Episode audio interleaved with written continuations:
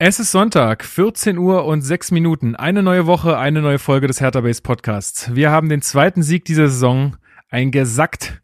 War das jetzt der Befreiungsschlag? Geht's jetzt direkt nach Europa? Das besprechen wir jetzt für euch. Los geht's. Hallo Hertha-Fans, das ist der Hertha Base Podcast mit Lukas Kloss und Marc Schwitzky.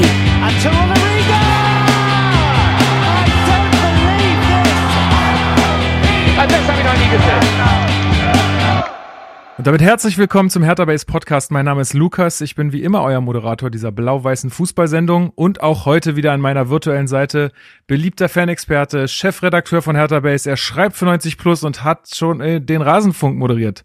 Marc Schwitzky, ich grüße dich. Die Titel werden immer länger. Ich fühle mich irgendwann so wie Khaleesi in Game of Thrones. Das hast so du jetzt irgendwann. schon zum dritten Mal gesagt. Ja, aber du, du, du holst ja auch immer weiter aus. Es tut mir ja leid. Ich, du, du weißt, wie das ist. Es ist so eine alte Podcast-Krankheit, dass man, sobald die Folge abgedreht ist, man absolut nicht mehr weiß, was man da erzählt hat. Das stimmt. also Sprenger das, der äh, Ketten. Spre so, Befreier Dankeschön. der- Springer der Viererketten. So, ähm, ja, Grüße. Ähm, ja, äh, gutes Wochenende bislang. Ne, es ist immer ganz angenehm, wenn die Mannschaft, also wir nehmen ja gerade am Sonntag äh, Mittag auf. Ähm, wenn die Mannschaft am Freitag spielt und gewinnt, dann hat man irgendwie so ein ganzes Wochenende für sich. Das ist gestern wirklich so, Abend, ja. gestern Abend ein bis 27 Wein, Weißweingläschen gehabt. Heute volles Frühstück mit Bares für Rares auf dem Fernseher und jetzt äh, gemütlich eine Podcast-Folge aufnehmen. Also Oh wow. äh, Okay. wird gechillt. Sehr gut, sehr gut. Und außerdem ist wieder mit dabei Luis Richter, der neben Hertha Base auch mal für die Elf Freunde unterwegs ist. Ich grüße dich. Du warst auch am Freitagabend im Stadion, richtig? Ich grüße euch auch und genau so ist es und ich kann es absolut bezeugen. Freitagabend zu gewinnen ist super, super geil. Das macht das Wochenende so entspannt. Äh, ja, herrlich. Dementsprechend gut geht's. Ja, schön, dass du wieder da bist. Ähm, ja, das mit dem, ich, es fällt mir auch jedes Mal auf, wenn man Freitag schon irgendeinen Geburtstag oder eine Hochzeit hat oder irgendwas, keine Ahnung, wo man schon wieder ein bisschen Ja. länger weg ist den Abend und dann am Samstag aufwacht und sich denkt, oh, morgen wieder arbeiten. Ach nee, ja, Geil. Ja, genau. ist wirklich so. Richtig perfekt, ja. Ja, äh, vielleicht gibt's ja hier ein paar neue ZuhörerInnen, äh, die für, für die das hier die erste Folge ist. Ähm, wir äh, von Hertha Base besprechen hier jede Woche den Spieltag sozusagen. Wir machen das seit, ja, eigentlich fast seit Pandemiebeginn oder so ein bisschen danach äh, machen wir das hier wöchentlich. Davor war das immer zweiwöchentlich. Aber es Ganz hat kurz sich dazu. Lukas, kannst du, kannst du dich daran noch zurückerinnern? Für mich wirkt das wie vor Hu- Jahrhunderten. Ich kann mir das gar nicht mehr vorstellen, wie wir das in zwei Wochen Rhythmus hingekommen haben und dann hier zwei Partien besprochen haben. Ja. Wir waren doch bekloppt. Ja, kann ich auch, Also- kann ich mir, kann ich auch überhaupt nicht mehr nachvollziehen. Vor Ich- allen Dingen, weil wir jetzt genau dieselbe Zeit brauchen für Ja, zwei Partien. das war ja damals einer der Punkte, wo wir gesagt haben, ja, dann wären auch mal die Folgen ein bisschen kürzer. Ja, Pff. ja. Ich weiß noch zum Beispiel, ich als Hörer habe dann auch, glaube ich, das erste Spiel immer fast nur so durchgeskippt, weil es so, so lang her schon war immer. Ja, Und war nur heiß auf das, was vor so zwei Tagen war, ja. Ja, das ist ja genau das, was wir uns dann auch gesagt haben. Ja. Ich weiß noch ganz genau, da war ich irgendwie auf, auf, der, auf dem Weg zum Fahrradladen, weil ich mein Fahrrad fit machen musste für die Pandemie sozusagen, weil ich, weil es absehbar war, dass äh, das jetzt auch noch nicht aufhört im Sommer so. Und dann habe ich zu Marc gesagt, ey komm, wir machen das jetzt wöchentlich, was soll's. Ähm, ich glaube, das ist besser und wir haben jetzt alle gerade Zeit irgendwie. Ähm, ja, naja. Äh, und so wird's wahrscheinlich auch bleiben, vermute ich mal. bald alle zwei Tage. Genau, genau. So wie äh, Böhmermann und Schulz da, die, äh, die irgendwie äh, in der Pandemie jeden Tag einen Podcast rausgebracht haben. Alter. Gibt ja mittlerweile so Fußballformate, habe ich jetzt letztens gesehen. Fußball MML, das ist ja auch irgendwie so ein Genau, Fußball-Podcast. Äh, Die machen jetzt auch so eine Daily-Sendung, aber die geht ja nur vier Minuten oder so. Ah ja, okay. Keine Ahnung. Aber dann braucht man halt, glaube ich, auch den wöchentlichen Podcast äh, nicht mehr. Deswegen lassen wir das mal schön sein. So, starten wir erstmal rein äh, in äh, die Hausmitteilung und das Feedback. Äh, unser Mail-Postfach äh, Postfach ist mal wieder kaputt. Äh, I don't know, wa- was da schon wieder Phase ist. Ich Äh, bin dran. Irgendwelche, irgendwelche Sachen sind wieder nicht bezahlt worden. Ihr seht's, uns geht's richtig schlecht. Wir brauchen euer Geld. Nein, Quatsch. Ähm, überhaupt nicht wahr. Äh, da müssen wir mal wieder irgendwie noch was einstellen und dann geht es wieder. Ich hoffe nicht, dass ihr zu viele Mails jetzt verschickt habt in der Zeit. Bei uns ist jetzt die letzten Tage nichts angekommen. Also wenn da irgendwie, wenn ihr auf Antwort hofft oder euch hier nicht äh, erwähnt hört, dann ähm, bitte einfach nochmal senden. Ähm, ja, genau. Da können wir gerade nicht viel machen. Marc ist dran. Dann Discord-Community. Wir hatten ja letztes Mal aufgerufen, dass äh, wir einen Discord-Server haben. Äh, Den verlinke ich euch auch nochmal in der Folgenbeschreibung und äh, findet ihr auch auf unseren Social-Media-Kanälen. Es ist echt der Wahnsinn, wie viele Leute da mittlerweile äh, Krass, drin sind. ne? Wie viele sind das aktuell? Ich guck mal. Äh, Ähm, es Also sind über aktuell 200 200, safe. 221. Krass. 221 Mhm. von euch, die da schon äh, mit dabei sind und auch schon fleißig schreiben und äh, ja, da diskutieren. Luis, du bist ja auch gut unterwegs schon. Wie gefällt's Ja, dir auf bisher? jeden. Ey, super. Ich finde, das ist eine, eine richtig coole Sache. Also ich äh, nutze Discord tatsächlich zum ersten Mal. Ich kannte das, also ich kannte es, aber habe es einfach noch nicht genutzt. Äh, und mir gefällt's sehr gut mit den ganzen verschiedenen Räumen und allem. Ich habe äh, die App noch nicht runtergeladen und davor wollte ich mich noch so ein bisschen schützen. Ja, So. besser, ey. äh, sondern macht es oft, wenn ich mal kurz am Rechner bin, schaue ich mal rein, was so geht. Und ich find's äh, schön, ist bisher echt ein, ein cooler Austausch und ich glaube echt ein Gewinn so für die für die Community. Ja, genau. Also ich glaube auch, also es ist vor allen Dingen bisher total respektvoll und äh, irgendwie Voll. auch sachlich und auch nicht irgendwie krass polemisch oder sowas, sondern es ist echt einfach ein gutes, äh, ja, gutes Miteinander. Wurde denn Freitagabend eigentlich äh, gesprochen? Das weiß ich nicht. Ich konnte, ich habe nicht reingeschaltet. Ich habe das Spiel ja nicht live gesehen. Ja, ich äh, Ah, okay. hab's auch nicht währenddessen. Ich hab's ja auf dem Fernseher geguckt, dann hatte ich das auch nicht offen. Also ich kann es auch nicht sagen. Wenn dann sehr cool, wenn nicht, dann macht traut euch rein. Ich glaube, das ist eine Funktion, die andere Foren eben nicht haben im Gegensatz zum Discord, dass man eben da auch noch mit den Leuten quatschen kann.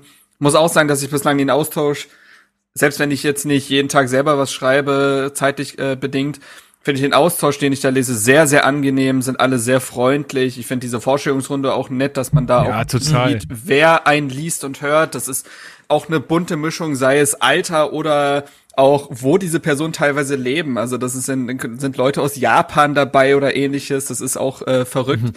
Ähm, hab äh, mir auch jetzt schon was rausgeschrieben bezüglich äh, Podcast äh, Feedback beziehungsweise Podcast Themen, dass jemand mal sich gewünscht hat, eine kleine Übersicht zu den Leihspielern und wie die sich aktuell so schlagen. Ähm, also da könnt ihr eben auch die Sendung quasi mitgestalten. Und ähm, ja, coole Geschichte. Also dass das so gut angenommen wird, Wahnsinn, macht Spaß. Ja, genau, also du, du hast es gerade schon gesagt, es wäre total cool, wenn ihr da einfach auch hier die Sendung ein bisschen mitgestaltet. Also ich werde jetzt immer, es gibt einen Kanal, der heißt Podcast-Themen, da werde ich jetzt einfach für jede Folge so einen kleinen Thread eröffnen und dann äh, könnt ihr da einfach, äh, weiß nicht, Artikel, die ihr lest oder Themen, die so über die Woche aufkommen, ähm, einfach reinposten und dann, dann werden wir uns damit beschäftigen und äh, ja, unsere Meinung dann da, dazu abgeben. Ähm, das hilft mir einfach auch total bei der Vorbereitung. Da muss ich mir das nicht alles selber zusammensuchen und so, sondern habt das dann da auf einen Blick und äh, ihr könnt halt, wie gesagt, auch ein bisschen mitwirken. Ich glaube, das Einzige, was noch so ein bisschen sich einruckeln muss, ist so ein bisschen die, die ganzen Funktionen, die Discord so bietet. Also, dass, wenn man irgendwie auf, ein, auf irgendjemand antwortet, dass man dann äh, auch auf Antworten klickt und damit jeder weiß, okay, der hat jetzt auf diese Nachricht geantwortet und so und nicht einfach unten wieder reinschreiben. Dann, wie gesagt, kann man auch äh, in diesen einzelnen Räumen verschiedene Threads eröffnen. Das geht auch, glaube ich, kann, glaube ich, auch jeder machen. Ähm, und dann kann, äh, kann man da über ein ganz bestimmtes Thema äh, diskutieren und äh, spammt nicht diesen ganzen Raum so voll. Aber das wird sich noch hin, äh, hinruckeln, wenn ihr da irgendwie auch Probleme mit der Handhabung habt bei Discord oder so, dann fragt einfach äh, mal dort die Leute, die wissen Bescheid. Äh, da gibt's viele, die das auch schon lange nutzen. Also da habt keine Angst, äh, einfach nachfragen. Äh, weil ja, äh, es gibt keine dummen Fragen in dem Fall. Ist auch, ist auch ein bisschen, ähm, ja, ist auch ein bisschen kompliziert vielleicht am Anfang. Ja, genau, also kommt, wenn ihr da noch nicht seid, kommt da gerne rein. Äh, das äh, ja, wird sich, wird sich alles noch so ein bisschen finden. Äh, erwartet nicht, dass wir da jetzt die ganze Zeit mega krass am Start sind und so. Ähm, also ich bin auf jeden Fall da jeden Tag und lese mal ein bisschen was durch, aber ich kann da jetzt auch nicht irgendwie an jeder Diskussion teilnehmen oder äh, bei jedem Spiel irgendwie da in dem, in dem Sprachchannel sein. Das schaffe ich einfach zeitlich nicht. Aber das soll ja auch so ein bisschen euch äh, da draußen zusammenführen, dass ihr da halt einfach ein bisschen Kontakt zueinander haben könnt, weil wir, habe ich auch letztes Mal schon gesagt, echt viele Nachrichten auch bekommen, so hey, wie kann man sich denn mal treffen oder mal labern oder äh, wir merken einfach, dass da irgendwie auch bei vielen Leuten so ein, so ein Austauschbedarf ist, der vielleicht auch anders ist als, als auf Facebook oder Twitter. Ähm, und Wir machen bald Hertha Base on Tour. Touren einmal durch Deutschland in so einem miesen Van. ja, Das fände ich auch schön. in so einem kleinen Mitsubishi-Kastenwagen. Sehr gut. Ja, ja, das, das wäre doch was. Ja, also kommt da rein, äh, ist wirklich eine nette Sache. So, dann ähm, ja, viel, viel mehr gibt's jetzt gar nicht äh, zu sagen. Ich habe so ein paar Sachen, die werde ich später noch erwähnen, aber das war's jetzt erstmal. Habt ihr noch irgendwas äh, in die Richtung, was äh, Hausmitteilungen geht oder so? Nö, eigentlich nicht. Eigentlich nicht. Nö. Gut, dann fangen wir doch mal an mit den News.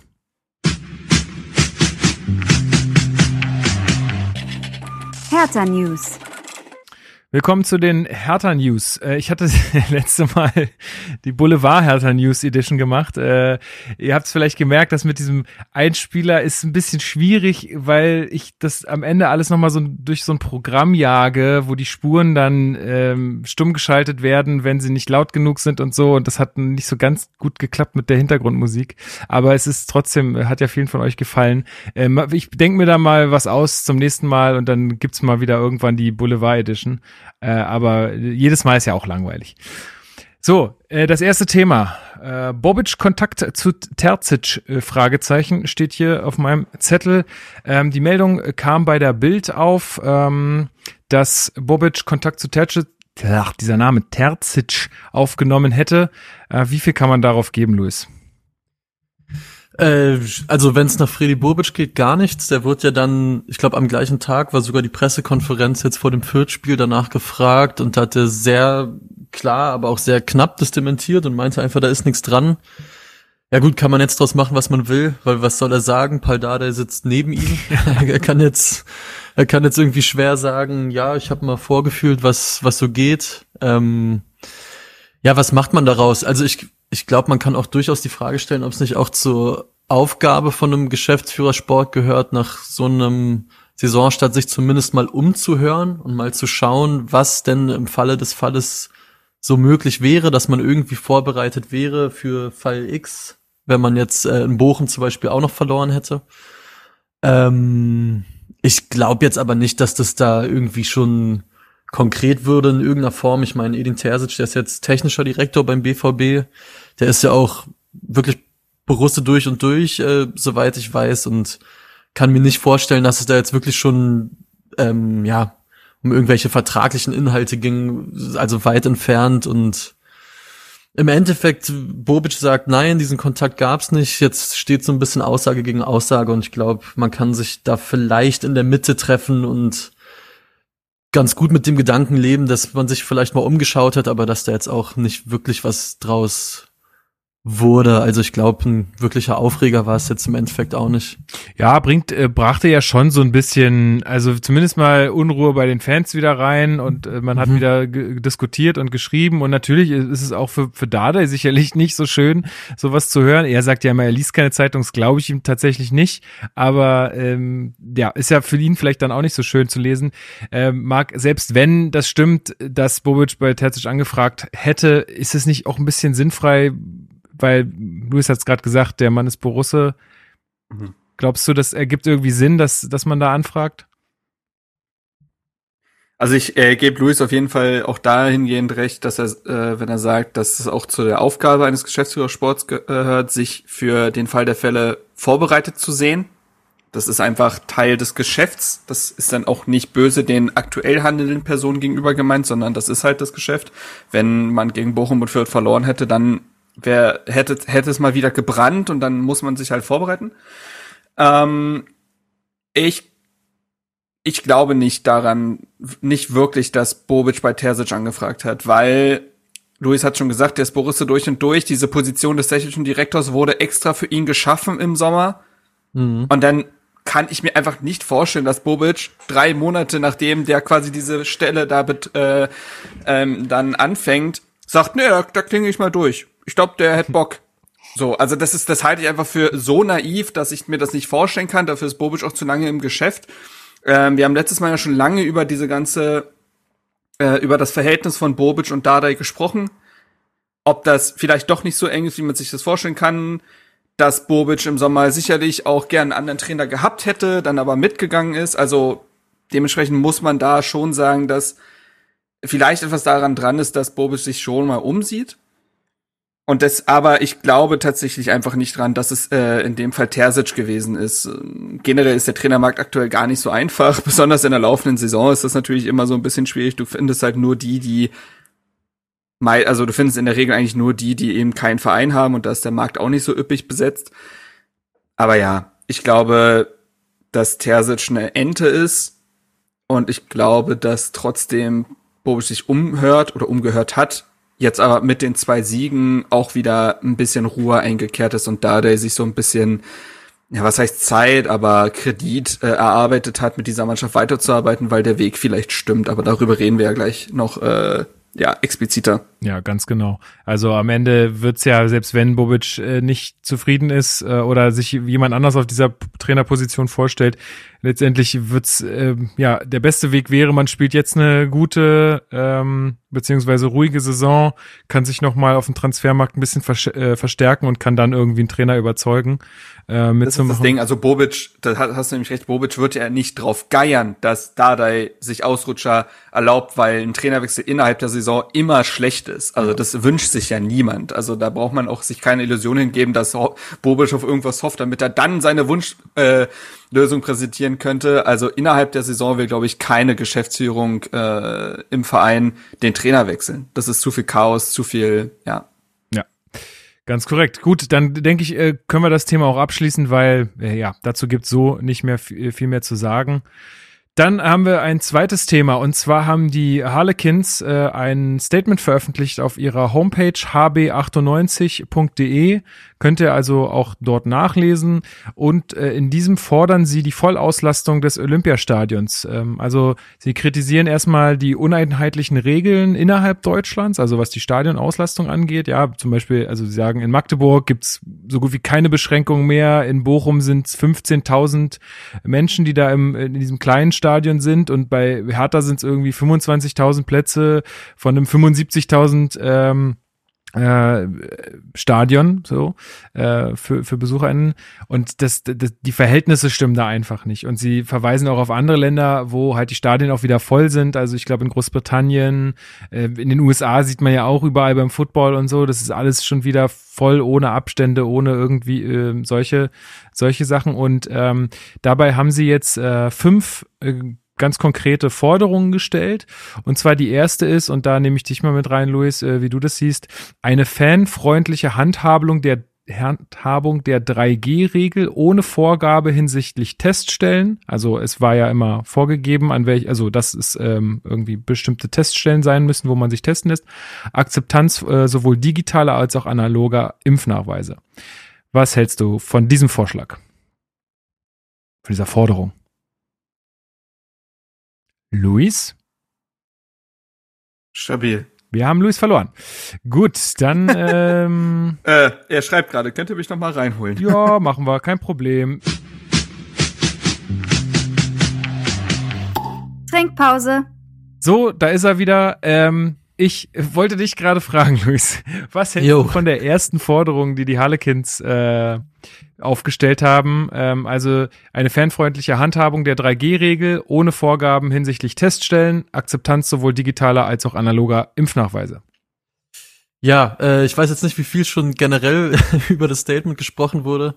Gar nicht. Ich finde äh, gar nicht. Okay, dann äh, ja, ich fand in dem Fließtext davor, den bei der, da muss man jetzt aber auch sicher nicht ganz ins Detail gehen. Da sind sicher ein paar Punkte dabei, die ich sehe, aber auch andere nicht. Und das zieht sich auch so ein bisschen durch die Forderung, wie jetzt hier zum Beispiel bei dem Punkt, den du ansprichst, Lukas. Ich finde nämlich ähm, ohne Vorgaben hinsichtlich Teststellen, das ist was, was ich äh, nicht sehe, weil das schon echt die die Tür und das Tor öffnet auch einfach für Fälschungen von Tests. Ich glaube, das war ja vor allem, oder was heißt Anfang der Pandemie, aber vor einem halben Jahr noch, glaube ich, ein großes Problem, dass einfach ganz viele Tests äh, gefälscht wurden. Und ich glaube, diese Vorgabe von Teststellen wirkt dem total entgegen und deswegen finde ich das eine sinnvolle Sache.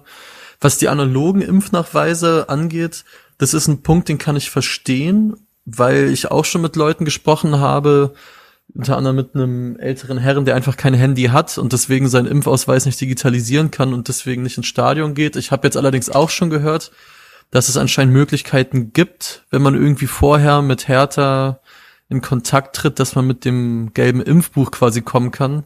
Prinzipiell finde ich allerdings die Regeln, also mit Vorgabe für Teststellen und im Optimalfall mit dem digitalen Impfnachausweis finde ich gut und sehe ich jetzt eigentlich keine Notwendigkeit, die zu ändern, ehrlich gesagt. Ja, geht mir ganz genauso. Also ich, ich fand es schon auch manchmal ein bisschen seltsam. Also ich war irgendwie jetzt, äh, weiß ich nicht, vor ein paar Monaten irgendwie im Theater und dann musstest du auch getestet da hinkommen. Und dann habe ich auf irgendeinem Parkplatz in so einem komischen Zelt äh, einen Corona-Test gemacht, wo ich auch so dachte, ja, come on, also das kann ich, also da kann ich auch einfach so hingehen. Das bringt Mhm. irgendwie nicht, nicht wahnsinnig viel. Und ähm, ja, also man, es sind- gibt, gibt ja die kuriosesten Orte, wo solche Teststellen dann äh, sind. Was ich allerdings da, äh, wenn, also wenn man sagt, man möchte dabei bleiben, dann finde ich, sollte es ein Angebot vor Ort geben, sich zu testen. Mhm. Und das ist, glaube ich, jetzt gerade nicht so. Nee, ist es nicht. Und das Also finde ich dann halt nicht, schon ein bisschen schwach, wenn man sagt, okay, man möchte nur bestimmte Teststellen haben, ähm, aber man, man bietet gar nichts vor Ort an, weil das wäre ja das Einfachste, wenn man einfach hinfährt und sagt, hier, ähm, ich möchte mich jetzt testen lassen und dann rein. Das wäre ja auch irgendwie die beste Möglichkeit. Oder wie siehst du das, Marc? Ja, klar. Also Hertha hat anscheinend ein Impfangebot im Stadion, aber kein Testangebot. Mhm. Das finde ich irgendwie die falsche Herangehensweise, auch wenn das Impfangebot natürlich nett ist, auch wenn ich mich schon frage, wie wird das angenommen? Da wurde ja auch Max Jung, der Pressesprecher Herthas, auf der letzten PK gefragt, wie das dann angenommen wird, wo er meinte, das wollen sie erst veröffentlichen, wenn es ein paar Mal passiert ist. Das klingt für mich jetzt aber noch nicht danach, als ob die, ihm- als ob da, als ob ihnen da die Bude eingerannt wird. Ähm, aber ja, natürlich, also sollte für mich auch eigentlich klar sein, dass es ein Testangebot geben muss. So, wenn du Vielleicht- willst ja auch die Leute im Stadion haben und dann musst du es halt attraktiv gestalten. Vielleicht dazu ein Punkt, äh, warum ich glaube, dass es dieses Testangebot vor Ort nicht gibt, ähm, weil ich das bei einem anderen Berliner Sportverein, wo ich gearbeitet habe, äh, selbst erlebt habe, warum es das in dem Fall vor der Halle nicht gab. Und zwar willst du einfach zum einen dafür sorgen, dass die Leute getestet kommen, damit im schlimmsten Fall niemand sich vor Ort testen lässt, der davor 20 Minuten mit Leuten in der S-Bahn stand und dann positiv ist. Okay. Und zum anderen willst du halt auch einfach vermeiden, willst du halt Menschenansammlung vermeiden. Du hast die ja eh schon Mhm. beim Einlass bei den Tickets und du hättest die ja dann auch in Form von Schlangen vor so einem Testzentrum. Und äh, ich glaube, das sind die zwei Hauptgründe, warum es vermieden wird, damit die Leute einfach schon getestet kommen und damit es weniger Stau, sage ich mal, gibt vor Ort. Ja, nee, finde ich, äh, hast du natürlich recht. Ja, äh, ist ein guter Punkt. Also ich finde, aber vielleicht äh, machen wir mal weiter, weil ich glaube, die anderen Mhm. Forderungen ähm, passen aus meiner Sicht dann nicht mehr ganz so sehr zu dieser 3G-Regel, so dass ich da eh einen anderen, eine andere Auffassung habe. Aber äh, vielleicht gehen wir mal weiter. Also analoger Impfnachweis finde ich, also wenn wenn jemand dieses Buch mitbringen kann und da einfach, also dieser Aufkleber drin ist, eine Unterschrift von einem Arzt drin ist, dann sollte das auch gelten Mhm. dürfen. Also, und wenn es jemand fälscht, okay, das kann passieren, aber ich glaube nicht, dass das die Masse ist äh, und dass derjenige dann auch noch infiziert ist, ist also die Wahrscheinlichkeit ist wirklich sehr gering. Und deswegen äh, finde ich, äh, analoger Impfnachweis sollte, sollte schon gelten, also zumindest das Buch. Ich meine, klar, dass du jetzt nicht mit einem ausgedruckten Zettel da kommst, ähm, aber Impf, äh, also Impfbuch plus Ausweis sollte, sollte meiner Meinung nach machbar sein. Genau, der zweite Punkt ist keine Personalisierung von Eintrittskarten, Marc.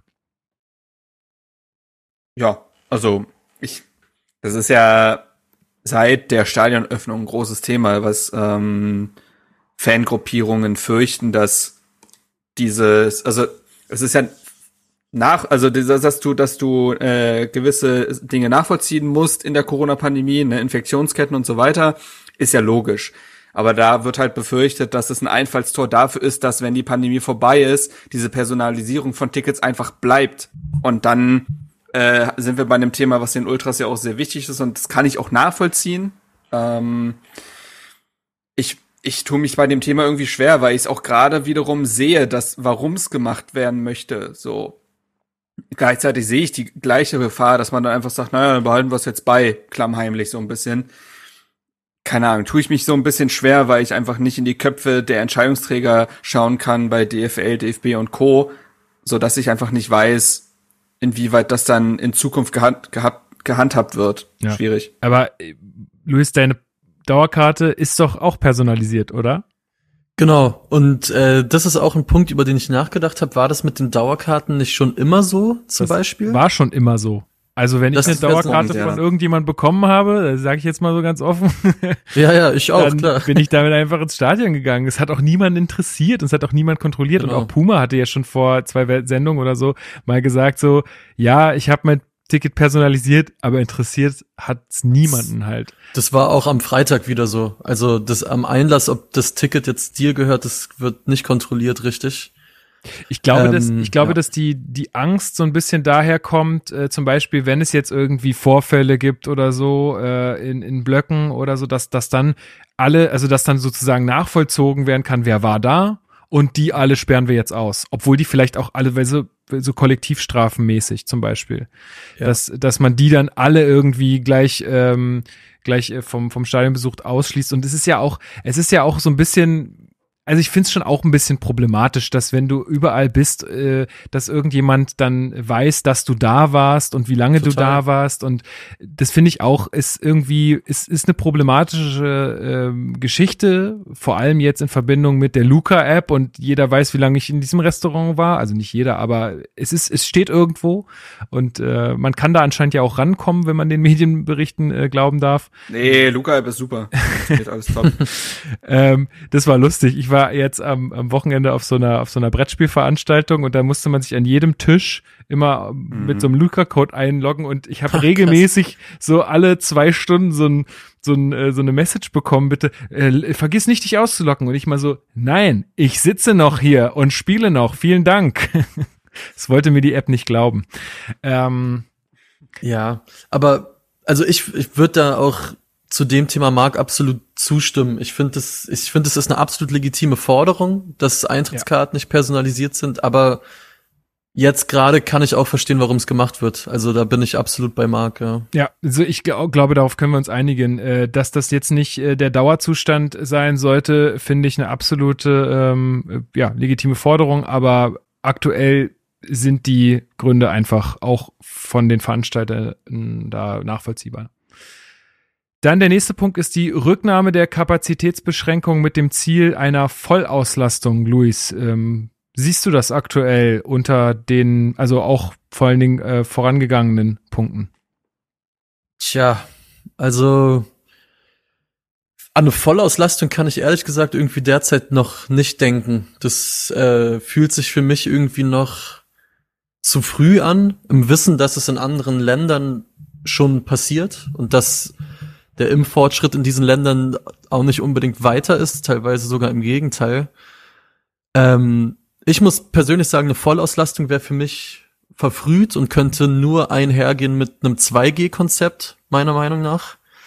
Ähm, die Kapazitätsbeschränkung, das ist allerdings ein Punkt, finde ich, über den man reden kann. Der wird ja auch in dem Fließtext davor schon benannt, dass man schon in Frage stellen kann, dass in einem Stadion wie dem Olympiastadion, wo 75.000 Leute reinpassen, wo du, da es ja keine Stehplätze gibt, wirklich auch alle Karten platzgebunden verkaufen kannst. Ähm, ob es da richtig ist, dass wirklich nur 25.000 Leute kommen dürfen. Oder warum sind es nicht zum Beispiel 35.000? Da könnten die Abstände höchstwahrscheinlich immer noch ganz problemlos gewahrt werden. Also das ist ein Punkt, über den man, finde ich, diskutieren kann. Die Frage ist natürlich auch, wenn du die Kapazitätsbeschränkung jetzt hochsetzt, ob das irgendwas daran ändert, dass mehr Leute kommen. Ich meine, das Kontingent von 25.000 wurde bisher ja eh noch nicht äh, ausgenutzt. Aber eine Vollauslastung sehe ich persönlich noch nicht und müsste, wie gesagt, finde ich, mit 2G dann äh, umgesetzt werden. Ja, ich habe schon gehört, Marc, Bobic. das, äh, da gehst du mit. Ja, total. Also ich glaube, ich glaube eh, dass 2G das Konzept der Zukunft ist. Das klingt äh, wie auf so einer Messe, aber ähm, ich glaube, das ist es. So anders wird man in dieses, ich sag mal, normale Gesellschaft, gesellschaftlich-soziale Leben nicht wieder einsteigen können. Das wird die Zukunft sein und das ist dann dieses mit dem Virus leben, aber eben geschützt mit dem Virus leben. Und das äh, ist für mich die 2G-Regel. Und dahingehend sehe ich das genau wie Luis, dass man dann auch darüber sprechen kann, Kapazitäten zu erhöhen. Ich sag mal so, an so einem äh, Freitagabend gegen Mainz bei 38.000, da habe ich auch schon vor Corona sehr gut mit Abständen gesessen. Also Absolut. Ich sag mal so, das Konzept, äh, das Hygienekonzept, das äh, konnte Hertha schon in den letzten Jahren immer wieder erfüllen bei solchen Spielen. Dementsprechend äh, sehe ich das schon, dass das möglich ist. Ähm, ich gebe natürlich Luis recht, beziehungsweise hat Luis natürlich vollkommen äh, richtig gesagt, dass das Kontingent bislang nicht ausgereizt wurde. Aber vielleicht bedingt sich das ja dann wieder gegenseitig, dass wenn man sieht, ach krass, es können jetzt 35.000 rein und da weiß ich schon eher, dass die Stimmung besser ist, dann habe ich Bock. Also hat man, man hat ja, glaube ich, bei einer höheren Auslastung mehr Bock hinzugehen, weil man weiß, dass die Stimmung besser ist. Anstatt, mhm. wenn ich mir denke, ja, dann bin ich da einer von 20.000 Hanseln, wie damals gegen Östersund, boah, hm, weiß ich nicht. Also vielleicht ist das ja wieder eine weitere Motivation, um dann entscheidend zu gehen. Kann man natürlich aber nicht abmessen. Aber Freddy Bobic muss man ja sagen, hm, bringt das Thema ja auch immer wieder öffentlich auf den Tisch. Mhm dass er immer wieder davon spricht, dass man da schon mal, und der verweist ja dann auch auf andere Länder und also hat da teilweise auch eine relativ ähnliche Argumentationslinie, vielleicht wie die Harlequins in dem Fall, dass er sagt, dass er schon glaubt, dass die Liga dahingehend sich immer mehr austesten wird und sollte es mal zu einer, weiß ich nicht, zum Beispiel Sammelklage der Vereine kommen oder äh, zu einem Positionspapier oder was auch immer, dann wird sich Hertha dahingehend auch beteiligen, weil er, glaube ich, das Thema auch sehr auf dem Tisch hat und auch äh, pushen will, dass es wieder mehr ZuschauerInnen sein können. Hm, bin gespannt, wie sich das in den nächsten Wochen und Monaten entwickeln wird. Auf der anderen Seite, jetzt kommt der Herbst, dann kommt der Winter. Wenn man gewissen VirologInnen glauben möchte, dann ist Deutschland wieder nicht wirklich vorbereitet darauf, weil eben die Impfquote zu gering ist mit der aktuellen und sie erreicht ja gerade so ein gewisses Klimax, also wird auch nicht wirklich besser. Sprich, wir können jetzt darüber reden, in, ähm, im Spätsommer, aber wenn die Zahlen wieder steigen und so weiter, wird das wahrscheinlich eh wieder alles gekippt werden. Also bin ich da auch skeptisch, was die Langfristigkeit dieser Forderung angeht, wenn die Zahlen wieder da sind, wo sie mal waren. Ja, also nochmal mein Senf dazu. Also ich finde auch, die 2G-Regel ist eigentlich, wenn man von der Vollauslastung reden will, äh, unumgänglich, glaube ich. Also da müssen alle in diesem Stadion irgendwie geschützt sein. Ich glaube, die große Problematik, die trotz 2G-Regel dann bestünde, ist, dass wenn da äh, Derby gegen Union, ja, das Ding ist komplett ausverkauft. Und es ist ja so, dass selbst wenn du geimpft bist, auch doppelt geimpft bist, wir haben es bei Lena Kassel ja gesehen, du kannst dich mit dem Virus infizieren und du bist auch krank. Also sie hatte ja auch leichte Symptome, ja, konnte auch nichts schmecken und so. Aber du kannst das Virus auch immer noch weitergeben. Also sie war auch in Quarantäne. Jetzt lass da mal sich ein paar Leute infizieren an diesem Abend und die tragen das wieder raus und stecken alle an, die nicht geimpft sind. Jetzt muss ich ganz persönlich sagen, ist mir das mittlerweile ziemlich wurscht. Wenn sich jemand nicht impfen lassen will und dann auf der Intensivstation landet, dann ist mir das mittlerweile wirklich egal, weil ich glaube, man kommt nicht drum rum, um die Gefährlichkeit dieser dieser Krankheit zu wissen. Andererseits ist es natürlich so, es gibt immer noch Leute, die können sich nicht impfen lassen, weil sie äh, vorbel äh, vorbelastet sind in irgendeiner Art und Weise oder ja, also einfach deswegen sich nicht impfen lassen können.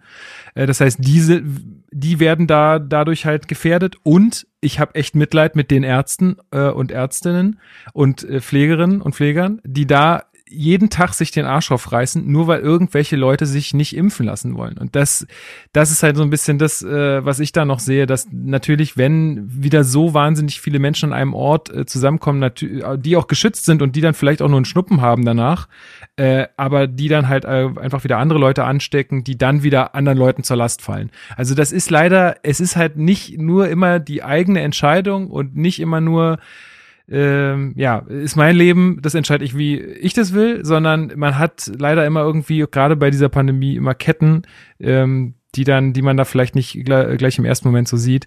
Aber ich bin theoretisch auch dafür, lasst mehr Leute in die Stadien. Vor allen Dingen, also wenn man jetzt mal diese Verhältnismäßigkeiten sieht, Olympiastadion zu Bochum, also da muss es irgendwie. Ja, oder Leipzig, ne? Ja. Leipzig, da ja, dürfen voll. irgendwie 34.000 rein oder so. Da muss also, es irgendwie Angleichungen geben. Das ist wirklich, das ist will, wirklich willkürlich, wie sie auch schreiben. Es ist natürlich, es hängt natürlich auch stark mit dem Bundesland jeweils zusammen, ne? Und wie lax oder hart da mit den Regeln umgegangen wird. Also wir kriegen es ja mit, dass in Sachsen naja, da dürfen die Leute ja ab einer gewissen Inzidenz sogar wieder keine Masken im, äh, im Supermarkt tragen und solche Geschichten. Mhm. Da, und das spiegelt sich dann natürlich auch in der Stadionauslastung wieder. Und so ist das natürlich ein Thema, wo du sagst, wo du nicht sagen kannst, DFL, mach Stadion auf, sondern das hängt ja einfach stark mit den Gesundheitsämtern und so weiter zusammen. Und diese Kommunikation ja. muss es geben. Aber es ist eben nicht so einfach, wie sich vielleicht manche vorstellen. Ja. Ja, äh, es ist echt äh, eine komplexe Sache, aber ich bin auch dafür, es muss irgendwie da ein bisschen gerechter zugehen, was die Auslastung angeht, aber äh, dann vielleicht auf 2G umzuschwenken, auch einfach um den Anreiz nochmal zu erhöhen für manche Personen, die vielleicht sagen, ach nö, ist mir mit der Impfung, ach ich habe da irgendwas gehört, dass es irgendwie doch nicht so gut sein soll und so, ähm, dass man das dann irgendwie vielleicht auch die Motivation erhöht, sich dann doch nochmal äh, ein bisschen stärker damit zu beschäftigen, weil ich glaube, die der Anzahl der Bevölkerung, die jetzt noch nicht geimpft ist, äh, die sind ja nicht alle Corona-Leugner. Also das kann ich mir nicht vorstellen, sondern ähm, da Nee. wird auch viel irgendwie, weiß ich nicht, Priorität, äh, Bildung, kein Witz. Also das siehst du ja, wenn du dir die Impfstatistiken anguckst, dass vor allen Dingen in bildungsschwachen äh, Regionen von Städten, Bundesländern und so weiter die Impfquote wesentlich geringer ist. Dann geht es auch um Sprachbarrieren, Menschen, Genau. die vielleicht auch dem Deutsch äh, nicht mächtig sind, die dann auch noch Probleme haben und da muss, müssen halt extra Anreize geschaffen werden. Es muss präsent sein. Überall muss es eigentlich präsent sein, dass das ein Thema ist. Und das ist übrigens auch kein Impfzwang, sondern wenn ich mich nicht impfen lasse und weil ich es nicht will, ne, ich, wir sprechen extra von denen, die es explizit nicht wollen, dann muss ich mit den Konsequenzen leben müssen, dass ich dann halt an gewissen Teilen des gesellschaftlichen Lebens nicht teilnehmen kann, weil ich in dem Moment andere Menschen gefährde. So. Und das ist kein Impfzwang, weil du wirst ja immer noch nicht äh, gezwungen, dir wird, du wirst ja nicht festgehalten und dir eine Nadel in den Arm gesteckt, aber du musst halt damit rechnen, dass du dann gewisse Sachen eben nicht mehr besuchen kannst. Genau. Nächster Punkt, glaube ich, können wir schnell abhängen, äh, abhaken. Und zwar ist es 10% Gästekontingent äh, von der Gesamtkapazität. Ähm, also ja, auf jeden Fall. Finde ich gut. Warum immer nur an sich selber denken? Ich meine, Gästefans gehören dazu. Das gehört auch Ja. zur Stimmung dazu. Safe. So, ja, kann man voll, abhaken. absolut, bin ich dabei. Und der letzte Punkt ist noch mal ein bisschen, ist noch mal ein bisschen schwierig, Aufhebung der Maskenpflicht und der Abstandsregeln. Also klar, wenn du irgendwann wieder mehr auslastest, dann wird's auch schwierig mit den Abständen. Und wie gesagt, wenn alle geschützt sind im Stadion und alle geimpft sind, dann braucht man es vielleicht auch nicht mehr. Und ich kann ja trotzdem immer noch für mich entscheiden, wenn ich sage, hey, mir ist es irgendwie sicherer, wenn ich nicht in der Ostkurve stehe, sondern lieber Richtung Marathontor, wo ich ein bisschen mehr Abstand zu den anderen Leuten halten kann. Oder ich hab, kann auch meine Maske aufsetzen. Äh, wird ja wohl hoffentlich niemand kommen und mir die vom Gesicht reißen. Ähm, dann kann ich das ja immer noch selber entscheiden. Aber auch da wieder, klar, man selbst ist geschützt, aber man kann natürlich dieses Virus trotzdem immer noch weitergeben und das ist halt irgendwie so der große, große Knackpunkt, wenn einfach nicht genug Leute geimpft sind. Das ist leider so. Ähm, aber natürlich, ich glaube, da sind wir uns auch einig, äh, das Stadionerlebnis ist ohne Abstand und ohne Maske sicherlich äh, deutlich, deutlich besser. Wie, Luis, erzähl mal, wie war es eigentlich jetzt äh, am Freitag? Ähm, hast du den Eindruck gehabt, da haben sich alle dran gehalten oder wie sah es mit den Masken aus? Und Ja, wie war doch, überhaupt die also- Regel? Musste man die am Platz tragen? Nee, genau. Also die, die Regel ist, du musst sie im, im ähm, Stadion Außenbereich, also in den Schlangen tragen. Da haben es viele gemacht, wenn aber auch nicht alle. Da ist, ja, kann man glaube ich so festhalten. Und im Stadion ist es dann so, dass du die quasi auf den Gängen tragen musst. Da haben sie, glaube ich, wirklich alle eigentlich getragen. Also wenn du irgendwie zum Bierstand gehst oder zur Toilette, aber am Platz wiederum kannst du sie abnehmen. Und das war auch jetzt wie beim ersten Heimspiel gegen Wolfsburg. Also ich war halt auch wieder in der Ostkurve. Ähm, du hast halt wirklich schon auch ähm, durch die geringe Zuschauerzahl wirklich auch einfach deinen Platz und da hatte, glaube ich, oder musste auch echt sich niemand Gedanken machen, wenn man da ohne Maske dasteht, dass man sich da einer Gefahr aussetzt. Und ich fand es eigentlich angenehm gelöst wieder. Wie gesagt, auf den Gängen etc. mit Maske und am Platz, an dem man dann auch bleibt, ohne. Äh, ich kann damit sehr gut leben. Ich hatte das Gefühl, die anderen Leute eigentlich auch. Und ja, zu dem Punkt, den die Harlequins noch haben, das ist für mich halt auch so ein Beispiel. Aufhebung, Maskenpflicht und Abstandsregeln, ja, aber wenn, dann halt auch mit 2G wieder. Ja. Also mit 3G, glaube ich, sehe ich das noch nicht. Aber genau, so läuft's aktuell im Stadion. Am Platz kannst du sie abnehmen. Ja. Also ich glaube, insgesamt kann man sagen zu dem ganzen Papier, es sind, äh, sagen wir mal, aus deren Sicht und äh, aus deren Prioritäten sicherlich legitime Forderungen. Ähm, ich muss sagen, dass äh, genauso wie Luis auch zu Beginn sagte, ich da mit manchen Punkten so meine Probleme haben, einfach weil ich halt einfach noch mal ein bisschen weiter gucke und ja, da einfach noch ein bisschen Potenzial sehe, dass, dass wir wieder in irgendwie eine nächste große Welle laufen, wo viele Leute sterben. Und selbst wenn das Menschen sind, die sich, ähm, die sich äh, aktiv gegen eine Impfung oder gegen den Schutz entschieden haben, dann ist es ja trotzdem nicht äh, gut zu heißen und dann sind da ja auch immer äh, Leute beteiligt, die die dann pflegen müssen oder irgendwie die versuchen deren Leben zu retten und äh, um die tut's mir natürlich auch leid, weil das für die natürlich auch eine Belastung ist, wenn da die Leute wie die Fliegen wegsterben. Also das müssen wir einfach nicht haben. Deswegen verstehe ich die Forderungen total und hoffe auch, dass es möglichst bald äh, wieder geht, dass es einfach alles so kommt, aber dafür müssen sich halt einfach noch mehr Leute in dem Land impfen lassen. Das ist leider einfach so.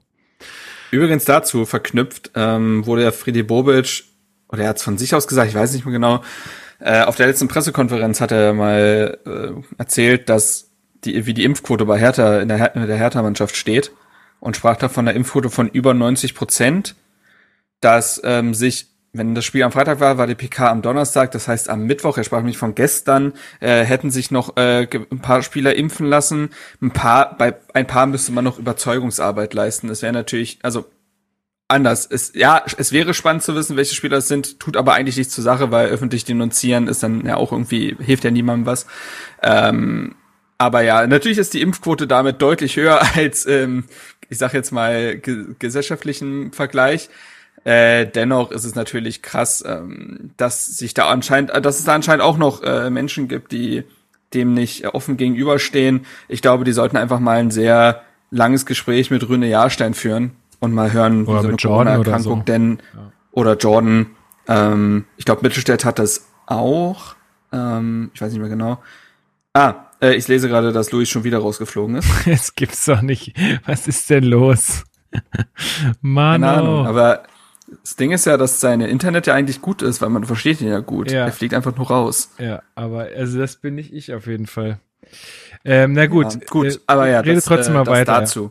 Ja, also äh, das vielleicht zur zur Impfquote der des Kaders, das ist ja eigentlich auch immer ganz interessant.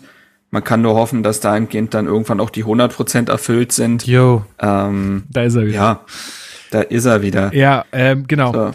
Also, ähm, ja, sonst hätte ich nämlich gesagt, wenn er das mit der Überzeugungsarbeit nicht gesagt hätte, Bobic, dann hätte ich vielleicht gefragt, ob äh, wir jetzt einfach so weit au- aus der Jugend schon schürfen, dass die schon einfach gar nicht geimpft werden dürfen. Deswegen.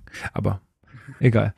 Ähm, gut, dann haben wir vielleicht noch eine äh, letzte Meldung und zwar äh, noch aus dem letzten Spiel. Das war ja nun schon auch klar, aber ähm, hat man ja auch an diesem Spieltag gesehen. Klünter und Toruna Riga sind jetzt äh, doch etwas länger verletzt. Ähm, Luis, hast du mitbekommen, wie lange die ausfallen oder kann man das einfach nicht, nicht sagen?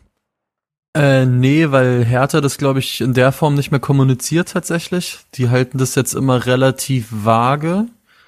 Ich glaube, wenn ich mich nicht täusche, hat die Bild bei Toruna Riga irgendwie von vier bis fünf Wochen geschrieben. Bei Klünter weiß ich es nicht, könnte mir nur vorstellen, dass es länger dauert, weil der ja auch äh, operiert wurde, wenn ich mich nicht täusche. Mhm. Also ich denke mal, ähm, Ganz kurz, äh, Luis, du warst, du warst Ja. dabei, du hast gesehen, wie er Bilder malt. War, ist er Links- oder Rechtshänder? Weil es war die linke Schulter nicht, dass, dass es der Künstlerarm gewesen ist. Nee, äh, tatsächlich muss ich sagen, ich war nicht dabei, als er Bilder gemalt hat, aber er hat sie mitgebracht zum Fototermin. Ja, okay. Äh, für, für die elf Freunde habe ich dann ihn porträtiert als äh, Künstler und nicht als Fußballer. Sehr angenehmer Typ übrigens, muss man wirklich Lukas sagen. Künstler. Lukas Künstler, exakt. Ähm, ja, aber um es kurz zu machen, ich glaube, so vor November könnte das bei beiden, schätze ich mal, wirklich eng werden. Also Krass. Also noch ein so ganzer klang Monat. so klang's jetzt, so klang's jetzt für mich. Also Ja, das- vier Wochen waren es ja mindestens bei bei, so- Jordan wohl. Ja. Das Problem ist ja bei so Muskelgeschichten, besonders bei so Muskelfaserrissen, manche Spieler stehen dann nach zwei Wochen wieder auf dem Platz, manche nach sechs. Das ist, ähm, das ist dann einfach der äh, individuellen Muskulatur geschuldet. Und deswegen kann man das nicht sagen, aber dadurch, dass äh, Tona Riga ja öfter mal ausfällt, rechne ich auch nicht damit, dass er jetzt wieder einen Blitzstart wie Davy Selke da hinlegt. Dementsprechend, ähm, ja, naja, gut. Ähm, ich würde mit einem letzten Thema, falls ihr jetzt keins mehr habt, abschließen, nämlich dieses Thema Leihübersicht. Das hatte sich ja jemand auf Discord gewünscht, dass wir da ganz kurz, äh, ich mach's, ich halte es sehr kurz, kurz schauen, wie steht's denn um die Spieler, die Hertha in dieser Saison verliehen hat. Gerne. Gut, fangen wir an bei A, Omar Alderete.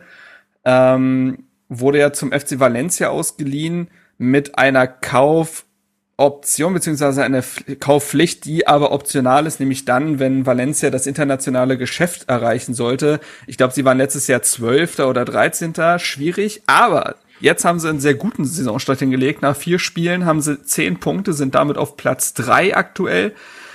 Ähm, sogar mit einem Spiel weniger als zum Beispiel Atletico, die nur einen Punkt mehr haben. Also vielleicht steht Alderete bald über Kunja in der Tabelle. Ähm, und Alderete, da läuft's richtig gut. Also von Anfang an Stammspieler, äh, soll bislang wohl auch gut spielen, hat jetzt im letzten Spiel gegen Osasuna sogar sein erstes Tor für äh, Valencia gemacht und ist da absolut gesetzt. Ähm, das heißt, dem geht's dahingehend gut. Ähm, Wäre jetzt in der absoluten Abwehrnot natürlich wieder ein Mann gewesen, den man durchaus hätte gebrauchen können, aber wir haben genug drüber geredet, warum man sich da erstmal zwischenzeitlich getrennt hat. Es hat alles sehr Sinn ergeben. Äh, Dudi Luke Bacchio wurde ja noch äh, kurz vor knapp an den VfL Wolfsburg verliehen.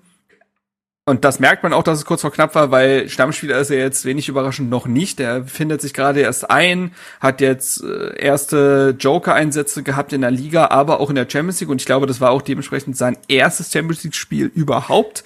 Durfte er mhm. gegen äh, Lille, Lille, die ja auch an ihm dran waren, äh, 30 Minuten spielen. Ja, also dementsprechend da noch nichts Großes zu vermelden. Javairo Derosun, der ist ja zu Girondin Bordeaux verliehen worden ich glaube, auch da gibt es eine Kaufoption. Ich bin mir aber nicht ganz sicher, ich glaube schon. Ähm, der hat jetzt in der ersten Partie, äh, wurde eingewechselt und im letzten Spiel gegen Saint-Etienne hat er von Anfang an gespielt, 64 Minuten beim Sieg, sogar als Mittelstürmer, wird mir hier angezeigt. Ja. Also ganz vorne drin. Das wird dann eher, ich denke mal, ein Kontersystem gewesen sein.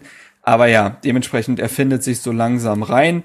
Äh, Edo Löwen äh, wie bekannt zum VfL Wolfsburg verliehen worden, hat äh, in den ersten beiden Spielen gefehlt wegen muskulärer Probleme, hat dann gegen Köln zwölf Minuten gespielt, gegen Hertha, wir haben es mitbekommen, ja komplett gespielt, aber bei seinen Freischüssen beispielsweise nicht allzu viel Glück gehabt, gegen den FC Bayern da, ja, ja, es lief jetzt so semi-gut für Bochum, seien wir ehrlich, 7-0 verloren, ähm, sind sie ein bisschen unter die Räder gekommen, da wurde er für die letzte, ja, fürs letzte Drittel eingewechselt Genau, aber grundsätzlich glaube ich ein Spieler, auf den man setzt.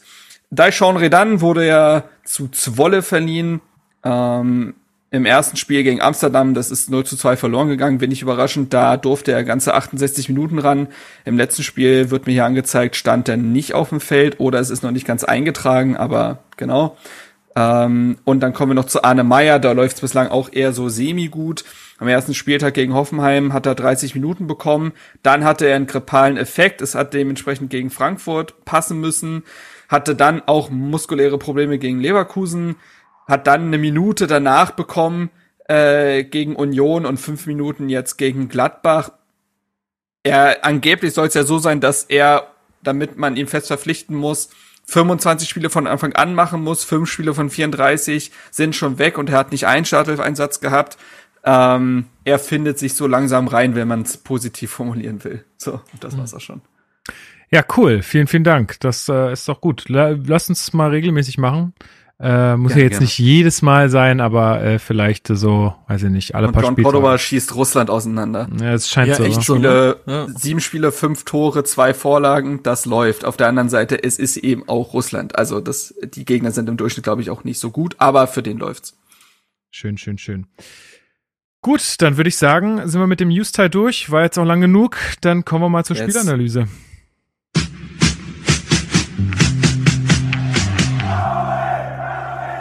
Spielanalyse. So, herzlich willkommen zur Spielanalyse. Wir haben gespielt gegen Fürth. Und äh, bevor wir jetzt äh, Michi hören mit seiner Einschätzung zum Spiel von den Nürnberger Nachrichten, äh, würde ich gerne äh, mit euch die Aufstellung noch einmal durchgehen. Luis, welche Veränderungen gab's? In der Abwehr haben wir ja eine auf jeden Fall gesehen. Nee, sogar mehrere. Mehrere, also es gab äh, fünf Wechsel sogar insgesamt. Äh, neu in der Mannschaft waren äh, Prince Boateng, Martin Dardai. Äh, schon, glaube ich, überraschend kann man sagen, dass der von Anfang ja. an gespielt hat. Äh, Maulida, Plattenhardt war wieder dabei und Cefoik und Dafür waren dann Darida Jastremski, Marco Richter raus und natürlich Lukas Klünter und John Turner-Rieger, die in Bochum ja noch gestartet sind. Vom System her war es dagegen ähm, das gleiche wie in Bochum erstmal tatsächlich. Also so ein äh, fünf, ja, puh, wie fasst man das denn bei Hertha zusammen? 5-3-2 ist es wahrscheinlich. Situation, also so war es dann zumindest äh, in den ersten Minuten zu sehen. Ähm, ja, und Cefoy, glaube ich, logische Konsequenz natürlich. Äh, Pekarik ist gerade ein bisschen hinten dran, kann man, glaube ich, nach den ersten Eindrücken in der Saison aber auch mit leben. Für Hertha natürlich wahnsinnig wichtig, dass Marton äh, fit geworden ist. Nicht, weil man Linus Gechter nicht zutrauen würde, von Anfang an zu spielen. Ich glaube, da reden wir ja noch drüber. Der hat auch in dem Spiel absolut äh, gezeigt, dass er da mitkicken kann. Aber dann hatte man mit Stark, Boyata und Dardai zumindest für die erste halbe Stunde oder bis wann Boyata raus musste, äh, ein paar gestandene, in Klammern bei Dardai, äh, Innenverteidiger auf dem Platz. Und ja, so hat sich's aufgestellt, genau. Ja, ist dir noch irgendwas äh, aufgefallen, äh, Marc, in der Ausrichtung, Aufstellung? Ja. Also erstmal, dass auch Davy Selke ja wieder im Kader war und mhm. es für Piontek noch nicht gereicht hatte, der jetzt das erste Mannschaftstraining absolviert hatte nach 125 Tagen. Das ist, wäre wohl ein bisschen zu früh gekommen, aber da der hat schon bestätigt, dass er gegen Leipzig dabei sein wird, äh, das nur mal am Rande. Zur Aufstellung, also es war wieder dieses Dreierketten, Schrägstrich Fünferkettensystem, aber es war ein bisschen anders gestaffelt. Äh, man hatte jetzt schon das Gefühl, dass Serda aus einer tieferen Position spielt, also weiter hinten spielt, was ihm auch mhm. meiner Meinung nach besser steht. Also, wenn man so will, war es ein 3-3-2-2-System. Also die Dreierkette, ja. dann gab es die zweite Dreierreihe mit den Außenverteidigern und äh, Toussaint als Sechser. Boateng und Serda haben auf den Achterpositionen gespielt und vorne dann halt Maoli da und Belfodil. Und das war eine etwas andere Ausrichtung als noch gegen Bochum. Wie gesagt, ich glaube, das kam einem Serda insgesamt zugute.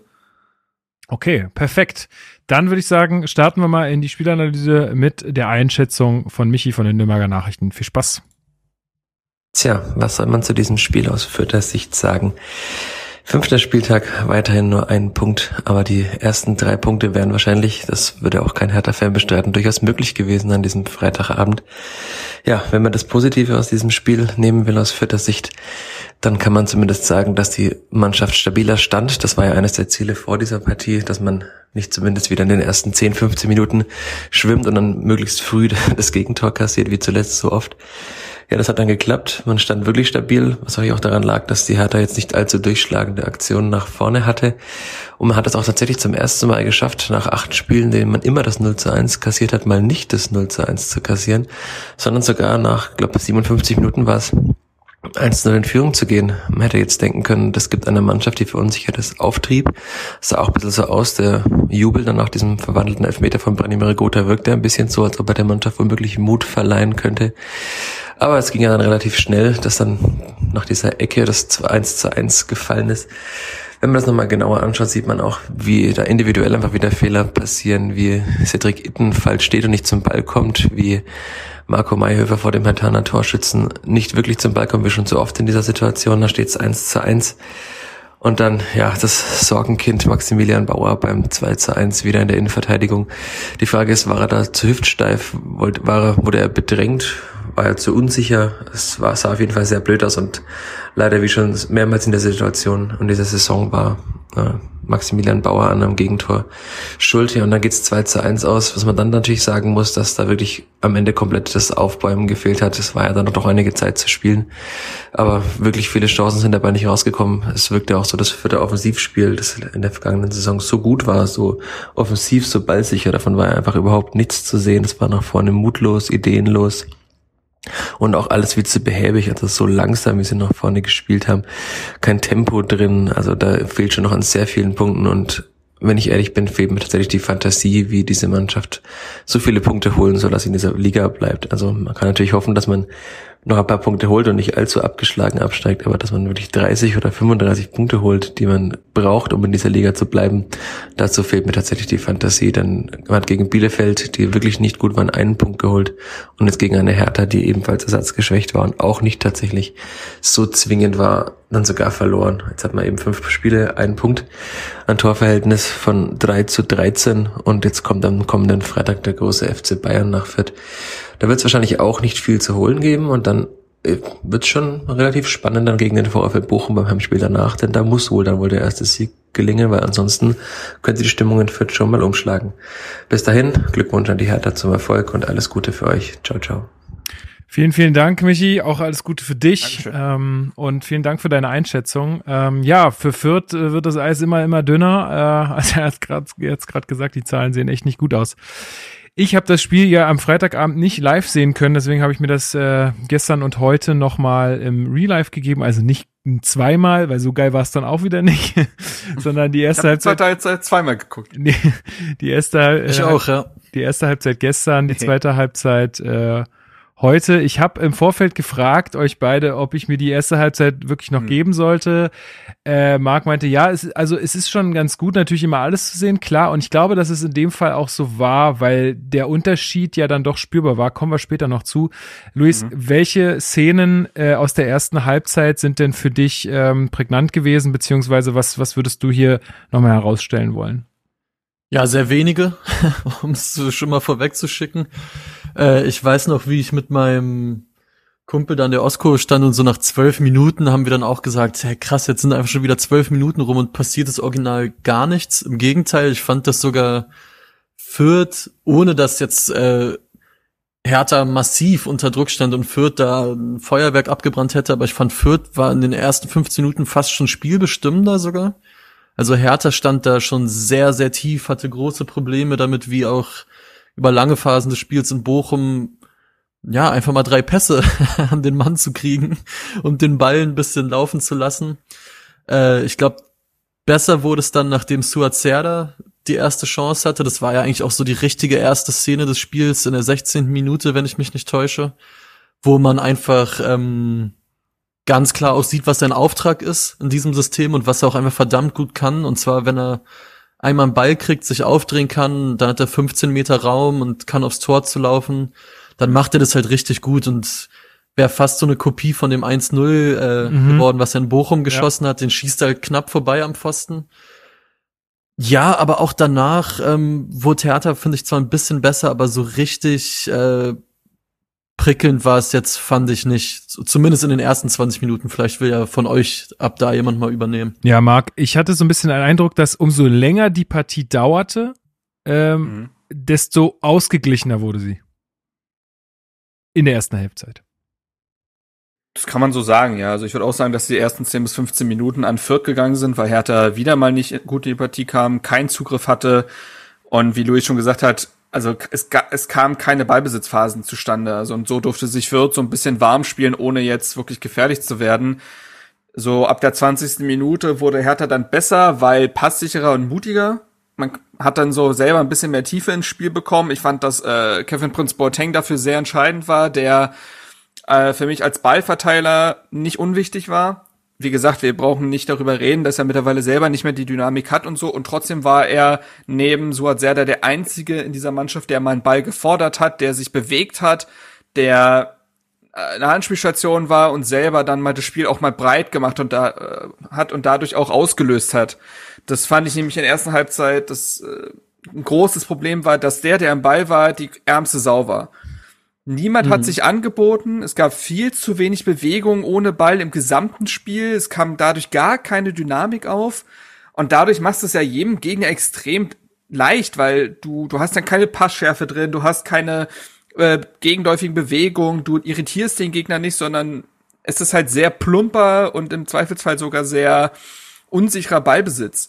Und Ja. dadurch wurde es schon schwierig in der ersten Halbzeit. Also es gab oft diese Szenen, wo so hat der sich dann wirklich aufdreht, zwei Leute abschüttelt und dann ist niemand da. also, und dann rennt er halt in den nächsten Gegner, weil er einfach gar keine Option hat. Und ähm, ich finde dann so ab der so Richtung 30. Minute war es dann so, dass Hertha also es gab immer wieder diese kleinen Momente, in denen man das Gefühl hatte, dass offensiv was gehen könnte, aber es war immer das eine und zwar Stückwerk. Also ich habe in der ersten Halbzeit quasi keine Abläufe gesehen, kein Kollektiv. Man war immer von individuellen Geistesblitzen abhängig und der Zufall war ein sehr großer Faktor in der Offensivrechnung. Und das war dementsprechend schon in der ersten Halbzeit ein sehr ernüchternder Auftritt, der wieder sehr an das Bochum-Spiel erinnerte, auch wenn man defensiv weniger zugelassen hat als gegen Bochum. Gegen Bochum hatte man zum Beispiel noch diesen Zollerkopfball von Fürth, gab es, glaube ich, diese Chance von Cedric Itten, der aber Ja. keinen Druck hinter den Ball bekommt. Das war, glaube ich, Ja. noch in der ersten Ja, Halbzeit. 42. Minute, genau. Das war der erste, Genau. erste Schuss aufs Tor. Richtig, und damit auch der einzige in der ersten Halbzeit. Ansonsten gab es, glaube ich, sechs zu sechs Schüsse, aber nur einen eben von Fürth aufs Tor. Äh, wir müssen sicherlich dann über die 27. Minute reden. Dedrick Boyata will einen Ball irgendwie hinterher oder spielt den Ball noch und überdehnt dabei seinen Oberschenkel, hat da halt auch, zieht da irgendeine Muskelverletzung raus und muss dann vom Platz. Im Oberschenkel. So ist es. Danke, Max, an der Stelle.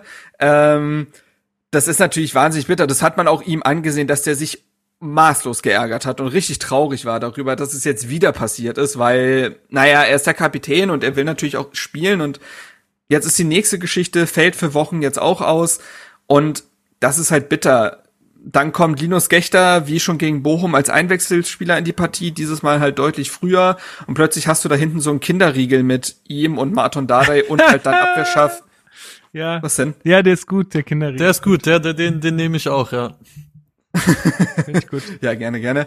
Ähm, und Niklas Stark dann als dann ja auch Kapitän und dann auch Abwehrchef. Also, was ich aber sagen muss, da greife ich mal ein bisschen vor, was ich finde, dass Niklas Stark das sehr souverän gemacht hat. Sehr viel Kom äh, Kommandos gegeben, sehr gut gestanden, immer wieder korrigiert äh, bei Stellungs äh, Stellungsfehlern. Und das ist natürlich extrem bitter, weil du hast mit, wir haben letzte Woche schon über Toroloria gesprochen und jetzt sprechen wir über Boyata. Beide sind schwierig einzuplanen, weil sie jeweils sehr oft ausfallen. So, nicht für sechs Monate, aber immer wieder für so ein paar Wochen, immer wieder sind sie raus, immer wieder muss man umstellen und besonders für eine Mannschaft wie Hertha, die sich im Findungsmodus befindet, ist das natürlich jedes Mal ein herber Rückschlag, besonders wenn wir über den Kapitän sprechen in dem Fall. Das nervt und macht's kompliziert für einen Trainer. Ja, Maolida, ich glaube, soweit können wir vorgreifen, fällt auch mit muskulären Problemen äh, aus. Ich glaube, viele im Discord hatten dann auch sowas geschrieben wie, ey, könnt ihr mal bitte darüber sprechen, ob unsere medizinische Abteilung beziehungsweise die Trainingssteuerung nicht stimmt und so weiter und so fort. Können wir, glaube ich, sehr wenig zu sagen, weil wir nicht dabei sind und ich auch ehrlich gesagt keine Ahnung vom menschlichen Körper habe.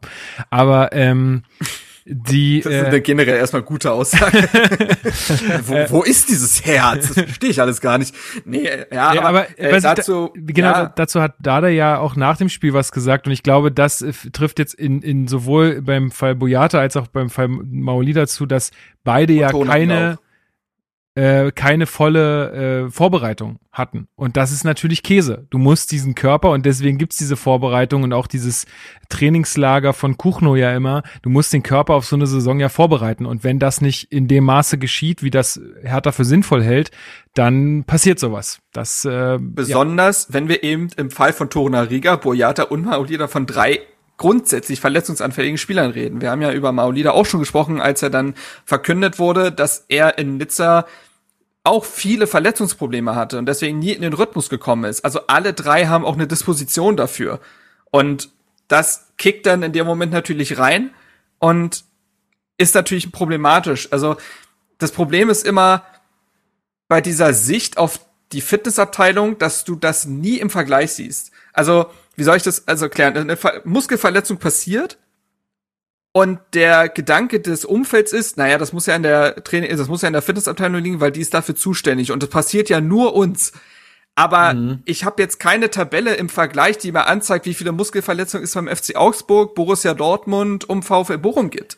Sprich, das glaube ich hat die, dieses Päckchen hat jede Mannschaft zu tragen im Profifußball, weil die Belastung so groß ist, weil Spieler verletzungsanfällig sind.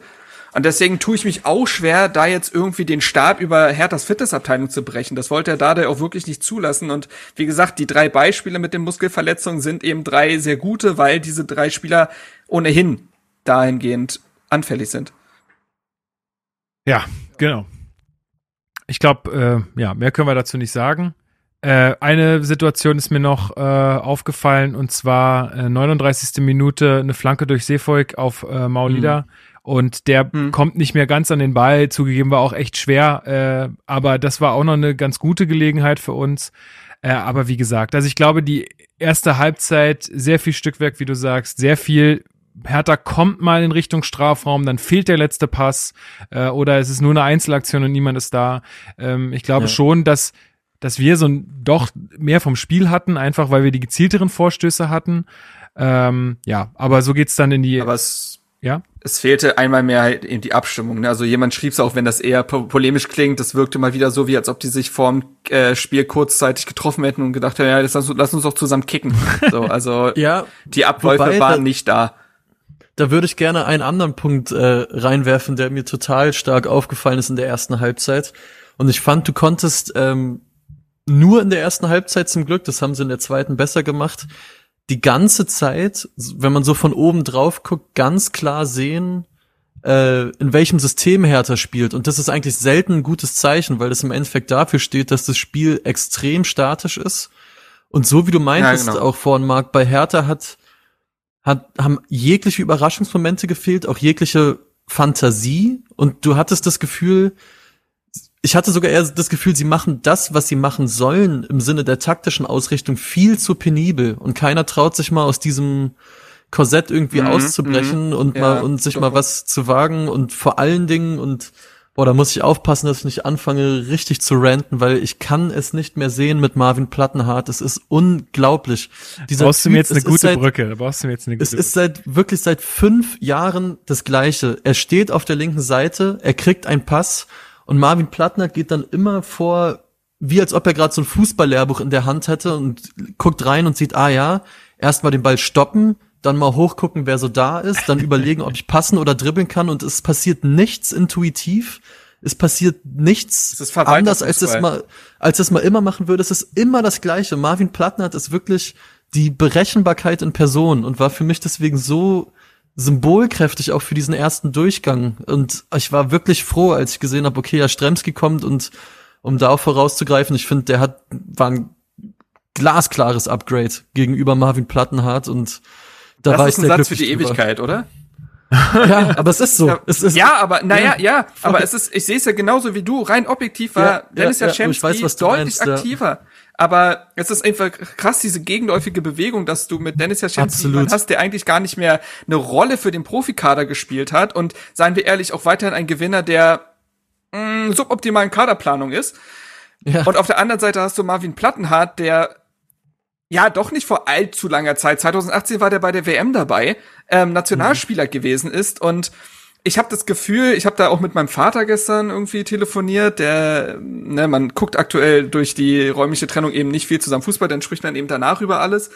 Und er sprach auch davon, dass er das Gefühl hat, und das betrifft auch äh, Maxi Billstedt, über den wir gar nicht geredet haben, der es nicht mal mehr in den Kader schafft, ja, ist auch okay, Thema finde ich. für sich nochmal, ähm, dass die beiden irgendwann mal so ein Hoch hatten, ne, also Mittelstädt als jemand, wo du dachtest, den kann, der kann Plattenhardt jetzt ablösen und Plattenhardt, der irgendwie dann Nationalspieler geworden ist und ab da aber nichts mehr passiert ist und ein Kader und ein Fußball entwickelt sich ja weiter und die, das, was Plattenhardt das macht, das hat er auch vor fünf Jahren gemacht, aber da hat's halt noch gereicht, weil dann konnte er Ja. gucken und naja, dann, dann, dann gehe ich jetzt ein paar Meter.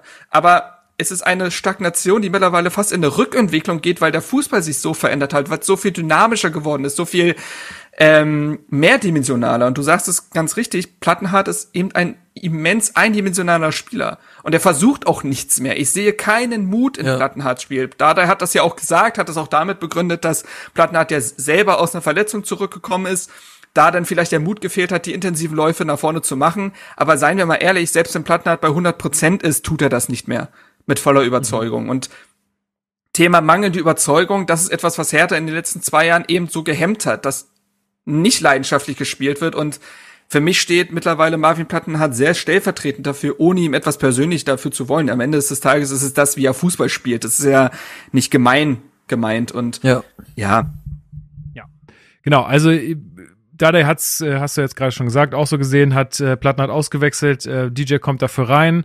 Ähm, und äh, auch, also laut der Spieler wurden sie wohl auch in der Halbzeit daran erinnert, dass sie mal ein bisschen ähm, auch das machen sollen, was sie im Training machen, ein bisschen lockerer werden, vielleicht auch das, was du gesagt hast, Linus, einfach diese Statik mal ein bisschen aufbrechen, ähm, ja, sich mehr trauen, mehr ins Risiko gehen, meinte Dardai, hat er, hätte er ihn äh, gesagt.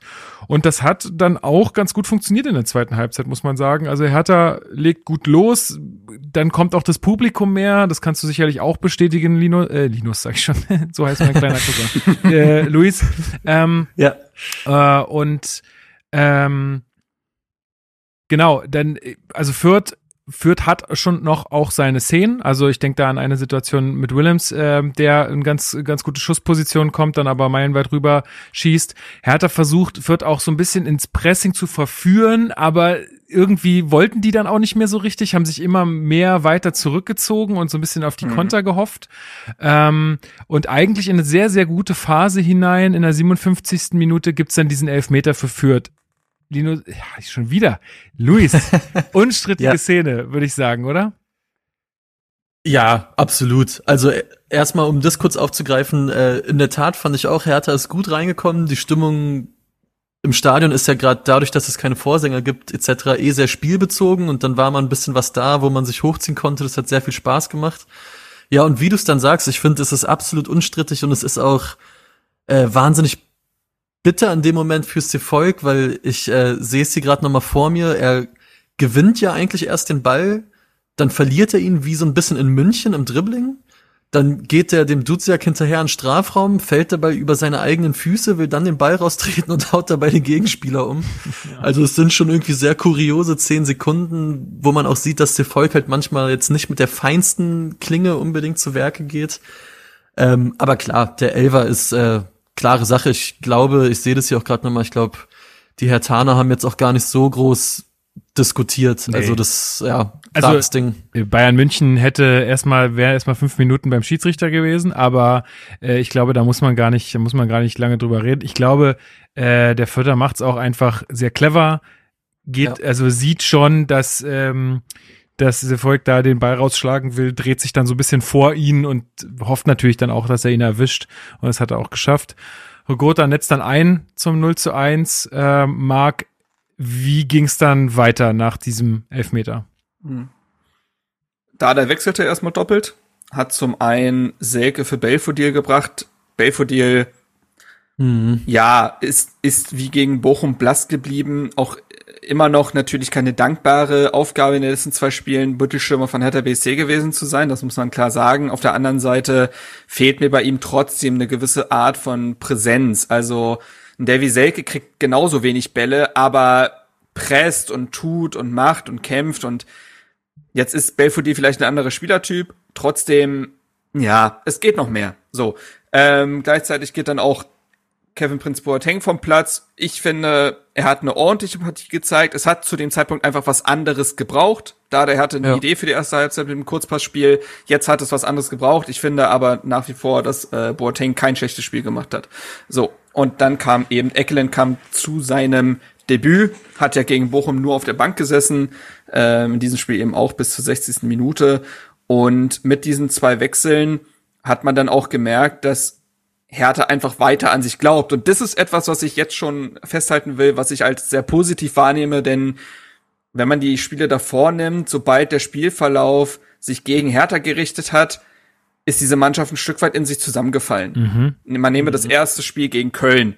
Ne, da hat ein gefühlt ein Eckball gereicht und das Stadion aus, in Köln geht mit und schon war alles weg an Selbstbewusstsein. Und hier hat man aber sich irgendwie trotz des Gegentors daran erinnert, dass man gut aus der Kabine kam.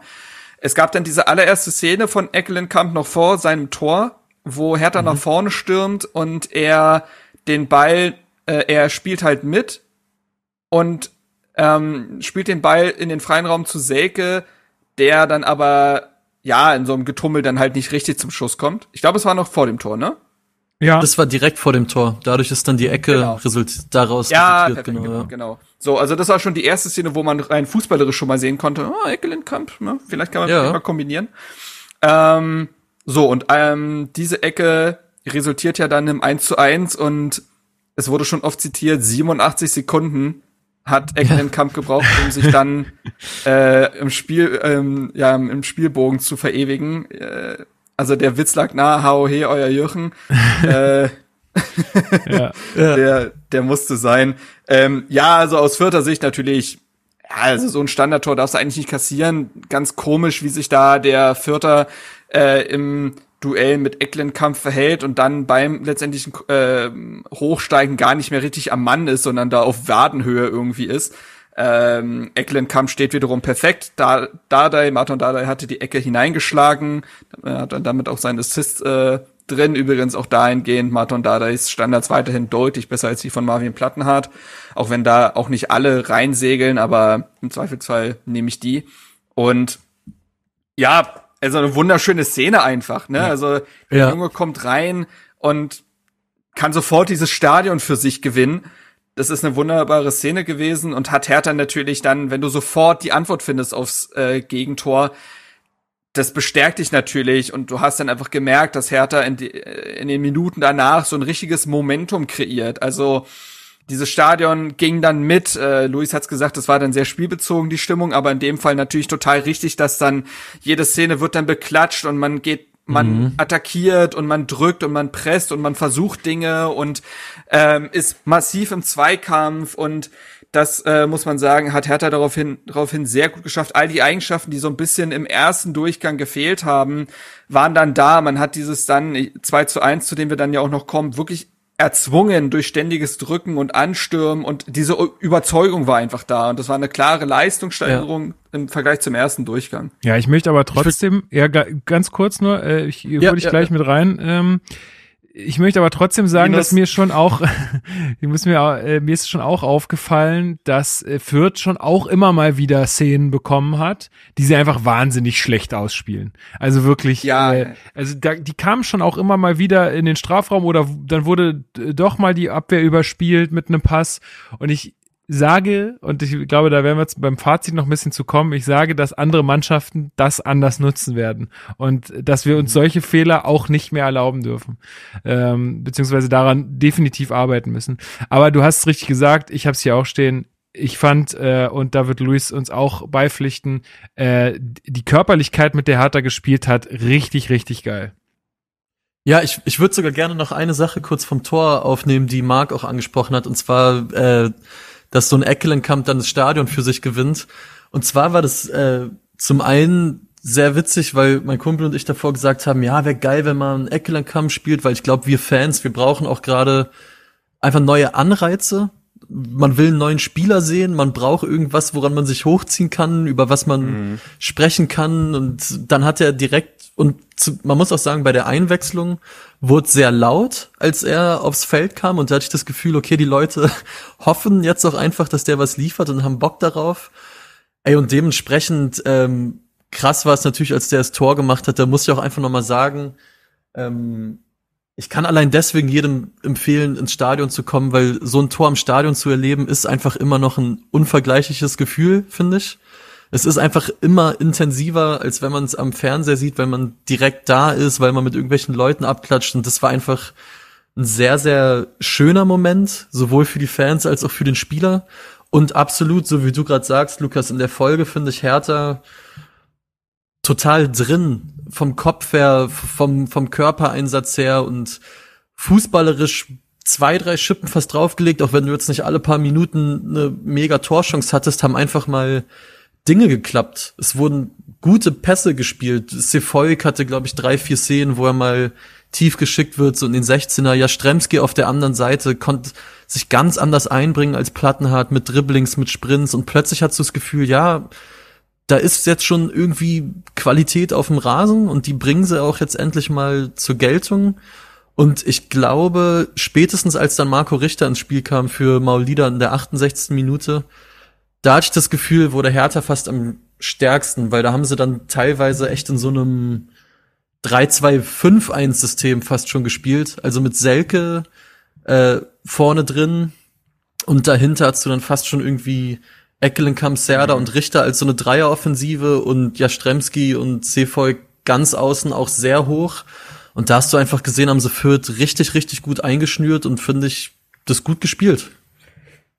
Ja, also du hast es gerade schon gesagt, Maulida wird ausgewechselt, Richter kommt. Das war der fünfte Wechsel, der zweite davon verletzungsbedingt. Ähm, Ja. Also das bringt, äh, ich glaube, da war der Plan auch ein anderer. Das hatte Dada ja auch, nach der Partie gesagt. Also zum Beispiel äh, ein Marton Dada, der hätte, glaube ich, nicht bis zum Ende spielen sollen unbedingt. Äh, aber war Wollte ja eigentlich auch Darida noch bringen, Genau. als Belohnung für das gute Spiel gegen Fürth. Also das ging dann alles nicht mehr auf. Ja, also das ist natürlich dann echt schon richtig, richtig bitter. Ähm, ja, Fürth hat sich auch immer weiter nach hinten orientiert, habe ich aber vorhin auch schon gesagt, aber auch, auch, also auch dann nach der 65. Minute immer weiter zurückgezogen.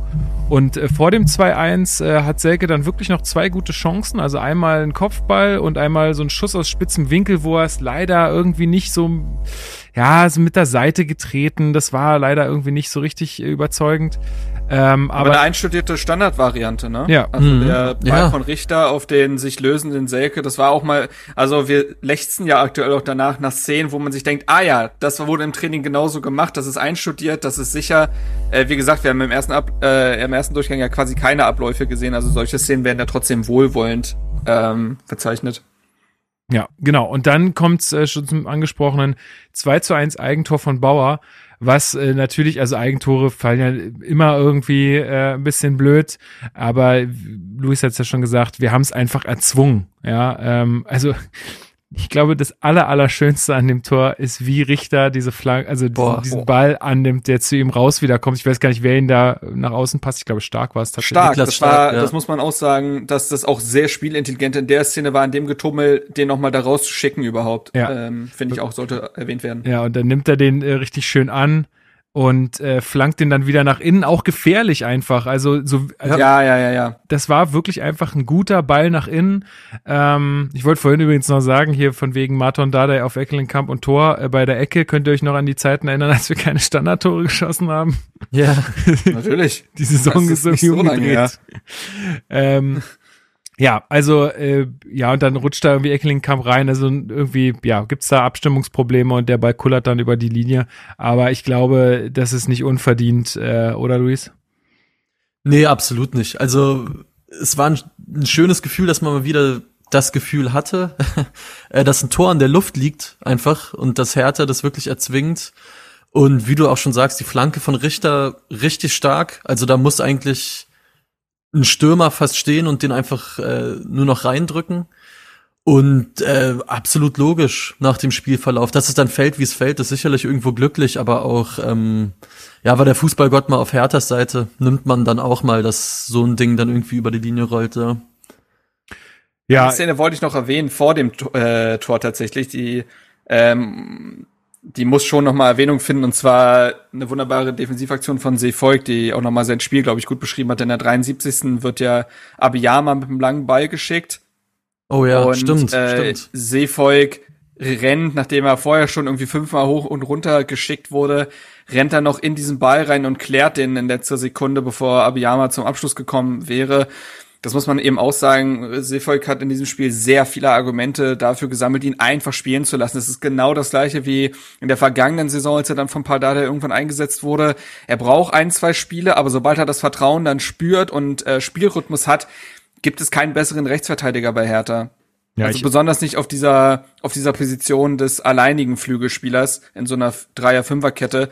Das ist ähm, sicherlich hat er immer noch so seine Unkonzentriertheiten, die können aber auch nur besser werden, wenn er spielt, weil sonst fehlt der Rhythmus. Ähm, abseits dessen finde ich vor nach vorne Betrieb gemacht, immer Körperlichkeit gehabt, sehr viele Szenen defensiv gut bereinigt.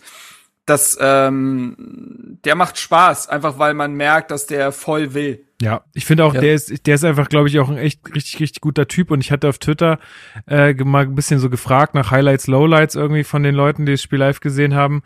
Und die haben, da haben auch viele geschrieben, Seefolk hat sie echt äh, richtig überzeugt in dem Spiel. Ja. Luis, du wolltest noch was sagen? Äh, uh, wollte ich, also was ich auf jeden Fall erwähnen kann, ähm, oder was man, glaube ich, auch erwähnen sollte bei dem Spiel, ist, dass Davy Selke auch gegenüber Ishak Belfodil echt ein Upgrade war, allein was die ganze Körpersprache anging, also und die ganze Intensität. Also Selke hat ja in dem Spiel sogar Chancen, also er hat auch als Stürmer sich wirklich eingebracht, aber was er halt, was man ihm wirklich lassen muss, was er einfach verdammt gut kann, ist, wenn er so als erster Verteidiger spielt und so das Pressing anschiebt da gab es auch ein paar Szenen, wo er, boah, die Mitspieler auf jeden Fall den auch oh, ja. guten Einlauf gegeben hat und gesagt hat, ey Jungs, was ist? Wir schieben hier vor und keiner kommt mit und fand ich geil zu sehen. Und das kann er. Er kann wirklich so dieser erste Verteidiger sein, der jeden, jeden Weg geht, der den Gegner enorm nervt, der auch mal, auch so eine ganz kleine Situation gab's nur, wo er im Abseits steht und dann quasi aus dem Abseits rausläuft, während ein langer Ball in der Luft ist und er dabei dem Fürther Gegenspieler einmal noch so, so eine kleine Schulter gibt, damit der den Kopfball nicht sauber zum Gegenspieler bringen kann. Und das sind halt so kleine, eklige Sachen, die er halt dann einfach gut macht und dadurch auch irgendwie das Spiel verändert, zumindest dieses Spiel. Äh, generell muss man sagen, glaube ich, dass alle Wechsel von Dardai echt gezündet haben. Ich fand auch Richter hatte viele gute Szenen, der hatte auch so ein paar Aktionen, wenn da der Ball mit ein bisschen mehr Glück zum Gegenspieler kommt, entsteht eine Großchance. Eckelenkamp fand ich gut. Also ja, ich meine, Richter auch, die Richter auch ein giftiger Typ, ne? Also, absolut, ja. Muss man auch absolut. Und da mentalitätstechnisch äh, gut dabei. Voll und die Kaderbreite, ich weiß, wir machen uns alle darüber Sorgen, ich mir auch, speziell mit den ganzen Ausfallen jetzt, Ausfällen jetzt, Ausfallen? Ausfälle? Ausfällen. Hä? Mit, aber mit den Ausfällen jetzt, genau. In dem Spiel hat's immerhin funktioniert, dass von der Bank noch wirklich sehr, sehr wichtige Impulse kamen. Ja. Das ist definitiv so. Also ich fand auch beim, beim Jubel dann vom 2 zu 1 äh, waren ja auch irgendwie alle mit dabei. Zecke, Admir, Boateng, Friedrich, alle sind hingelaufen. Das äh, waren einfach schöne Bilder und ich meine, glaube, sowas schweißt halt auch einfach eine Mannschaft zusammen. Das ist richtig, ja. richtig wichtig. Ähm, bei der Zone wurde von einem Mentalitätssieg gesprochen. Marc, würdest du da so mitgehen? Hm. Ja, es ist, Mentalität ist einfach so ein schwieriges Wort, ne? also, weil, ja, das ist so ein Eimerwort, wo jeder irgendwie das hinein äh, projizieren kann, was er möchte und deswegen kann man damit immer um sich werfen, aber was genau es bedeutet, ist schwierig. Aber ja, Hertha hat gewollt, Hertha hat sich nicht unterkriegen lassen, Hertha hat trotz des 0 zu 1 mit Überzeugung weitergespielt und so ein bisschen das Spiel geliefert, wofür man Köln am ersten Spieltag noch beneidet hat auf der anderen Seite. Denn man, da hatte ja Hertha geführt und Köln sich in diese, in dieses Spiel reingefressen und mit dem Stadion dann einfach ne, für eine Umwucht gesorgt. Und das war in dem Fall Hertha und das muss man wirklich positiv vermerken, mit dieser Überzeugung, mit dieser Intensität zu spielen. Genau das hat Dada gesagt, dann ist man eine gute Mannschaft. So, also dann ist man echt nicht so schlecht, wenn man diese Attribute aufs Feld bringt. Ähm, da er ja selber noch mit der, in der 88. Minute dann die gelbe Karte bekommen, der und er war nicht so weit weg von der gelb-roten, glaube ich. Nee, nee also, man, da musste schon von, von Arne Friedrich ein, eingefangen werden. Es gab auch sicherlich Anlass, also die genaue Szene, die wollte er da der auch nicht mehr sch sch äh, schildern, hat ja sich danach auch entschuldigt.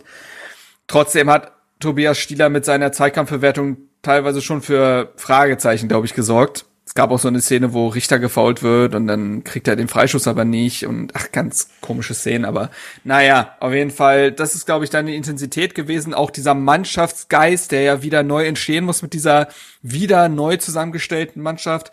Auch dieser war zu spüren. Also, ich fand, dass Hertha gegen Bochum und auch gegen Fürth hatte das Spiel, und wenn, auch wenn das ein hartes Wort ist, es hatte keine Seele. Hm. Das hat, irgendwie haben sie halt gespielt aber ohne Esprit, ohne Überzeugung, nichts war da.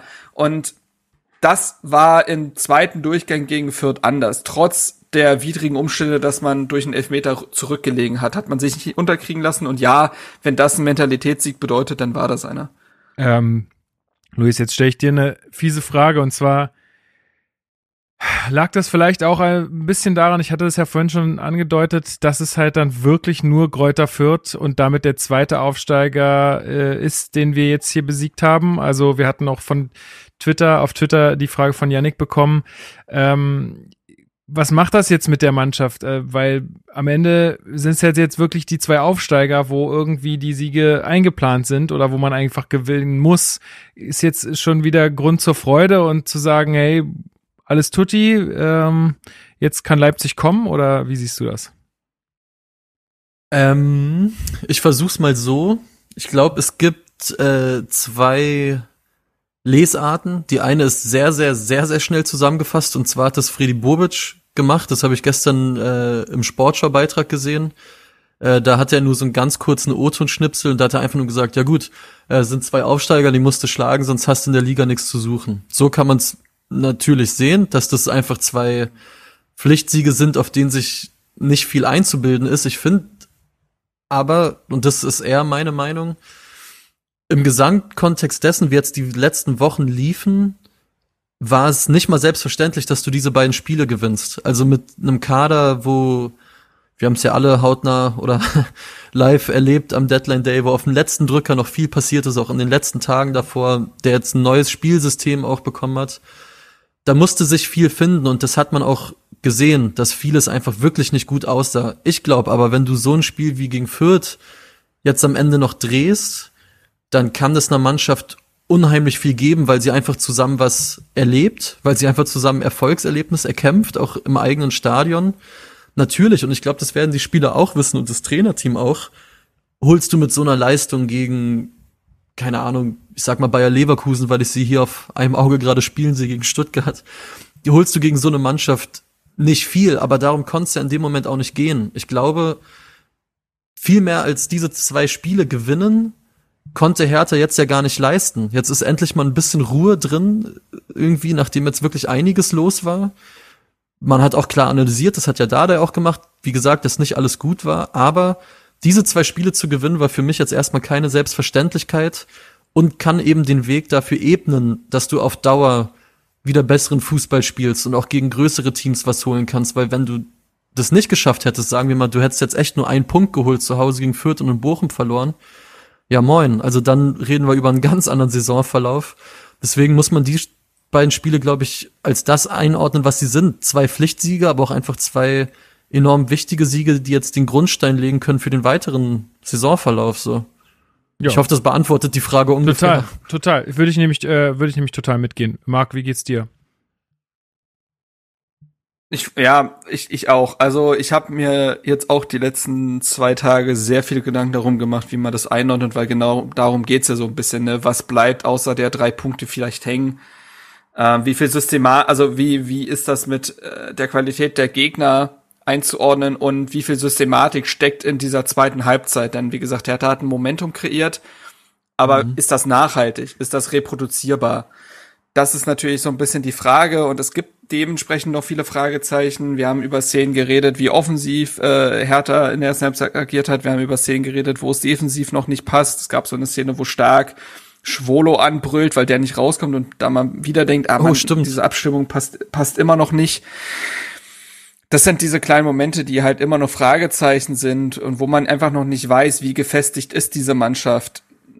Und man immer irgendwie die Spiele im Kontext der nächsten betrachten muss. Hertha ist noch nicht dieses also Hertha ist in diesem Modus, wir, äh, wir sehen von Spiel zu Spiel, aber trotzdem ist kein Spiel isoliert zu betrachten, weil's, weil diese Spiele ja eigentlich darauf äh, die Basis bilden sollen, um dann eben in den Spielen gegen Leipzig, was jetzt ansteht, wo die Gegner schwieriger sind, eine resiliente Truppe, also eine widerstandsfähige Truppe irgendwie auf dem Platz zu haben. Das war ja auch die Aufgabe von Paul Dardai, als er damals von Bruno Labbadia übernommen hat. Das ist ja gefühlt genau derselbe Prozess gerade, der durchlaufen wird, wo erstmal Grundtugenden irgendwie wieder aufs äh, Feld gebracht werden müssen, wo der Kopf frei, freigewaschen werden muss von den ähm, ja eben nicht Erfolgserlebnissen der vergangenen Wochen und Monate. Und ja, am Ende würde ich es wahrscheinlich wie Luis halten. Und Trotzdem gilt natürlich, dass wir nur schlauer sind, wenn wir uns das nächste Spiel dann schon angesehen haben. Keine Ahnung, verliert Hertha jetzt 4 zu 0 gegen Leipzig, weil ein Ball reingeht und plötzlich wieder alle zittern. Ich weiß mhm. es nicht. Ich kann es dir einfach bei dieser Mannschaft noch nicht sagen. Ich weiß es nicht. Das ist, glaube ich, man kann seriös nicht sagen, wie diese Mannschaft sich in den nächsten Spielen und Wochen schlagen wird. Da kann jetzt vieles ineinander greifen. Es kann der Baustein oder es kann die Basis dafür gewesen sein, äh, für den Brustlöser, für neues Selbstbewusstsein. Es kann aber auch sechs Punkte gegen zwei Aufsteiger gewesen sein. Wie Luis eben sagt, es gibt zwei Lesarten. Und da tue ich mich auch noch schwer, das vollends zu interpretieren. Ja, dann äh, gucken wir doch mal auf unseren nächsten Gegner, wenn wir schon selber von unserer eigenen Mannschaft mehr oder weniger sagen, dass es eine Wundertüte ist. Am Wochenende wird wieder Fußball gespielt. Wer macht ja. das Rennen? Ich weiß gar nicht, wer spielt denn überhaupt? Hertha BSC spielt in Leipzig bei Rasenballsport. Ähm, und ja, das ist äh, unser nächster Gegner. Ich hatte versucht, noch einen Einspieler zu organisieren, leider etwas spät tatsächlich, so dass äh, derjenige, den ich angefragt hatte, glaube ich, keine Zeit hatte, mir zu antworten oder nicht aufs Handy geguckt hat in der Zeit. Sind ja auch einige im Urlaub äh, aktuell. Ähm, auf jeden Fall gibt's eine Einschätzung dann von jemandem von Leipzig äh, zum Spiel. Jetzt äh, habe ich leider keine mehr bekommen. Ich habe mir angeguckt, wie die bisherige Saison von Leipzig so verlaufen ist. Erster Spieltag Niederlage auswärts in Mainz Mainz. Das äh, kann man, glaube ich, aus Leipziger Sicht schon Fehlstart nennen. Ähm, zweiter Spieltag ein klarer Heimsieg gegen Stuttgart, 4 zu 0. Ähm, dritter Spieltag dann eine knappe Niederlage in Wolfsburg. Ich denke, das kann passieren auf dem Niveau. Äh, vierter Spieltag dann ein 4 zu 1 ähm, gegen die Bayern, äh, also oder also ein 1 zu 4 aus Leipziger Sicht. Äh, da waren ja, glaube ich, auch äh, viele enttäuscht, wenn man ja so gedacht hatte, ja, Leipzig letzte Saison irgendwie den Bayern noch Paroli geboten. Ähm, ja, sieht in dieser Saison anders aus. Und jetzt am fünften Spieltag auch nur ein 1 zu 1 gegen den ersten FC Köln. Also wir wissen, Mainz, äh, Stuttgart und Köln, alles jetzt äh, auch in dieser ähm, in dieser Saison keine schlechten Mannschaften. Ähm, zwischendurch gab es auch noch ein äh, 3 zu 6 gegen Manchester City in der Champions League.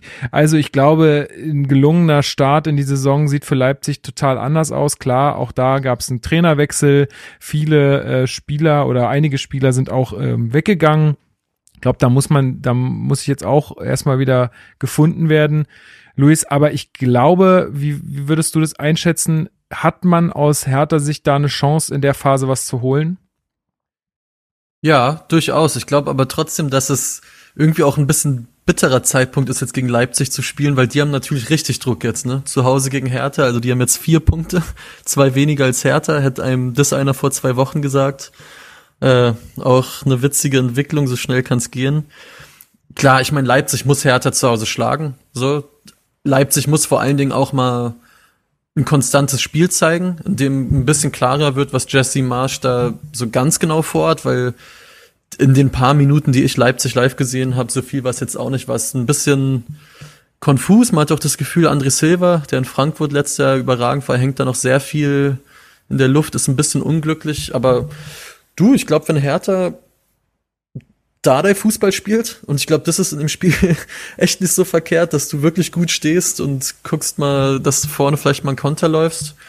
Äh, Brauche ich gerade nicht viel Fantasie, um mir vorzustellen, dass Hertha da einen Punkt holt. Ich glaube, mehr wäre schon, da muss schon einiges zusammenkommen, aber ein Punkt äh, gegen eine Leipziger Mannschaft, die unter Druck steht. Das kann ich mir gut vorstellen gerade, ja. Ja, ich mir auch und damit wäre ich auch tatsächlich erst also total zufrieden, glaube ich. Es würde uns Absolut. auf jeden Fall mehr helfen als Ihnen, Marc.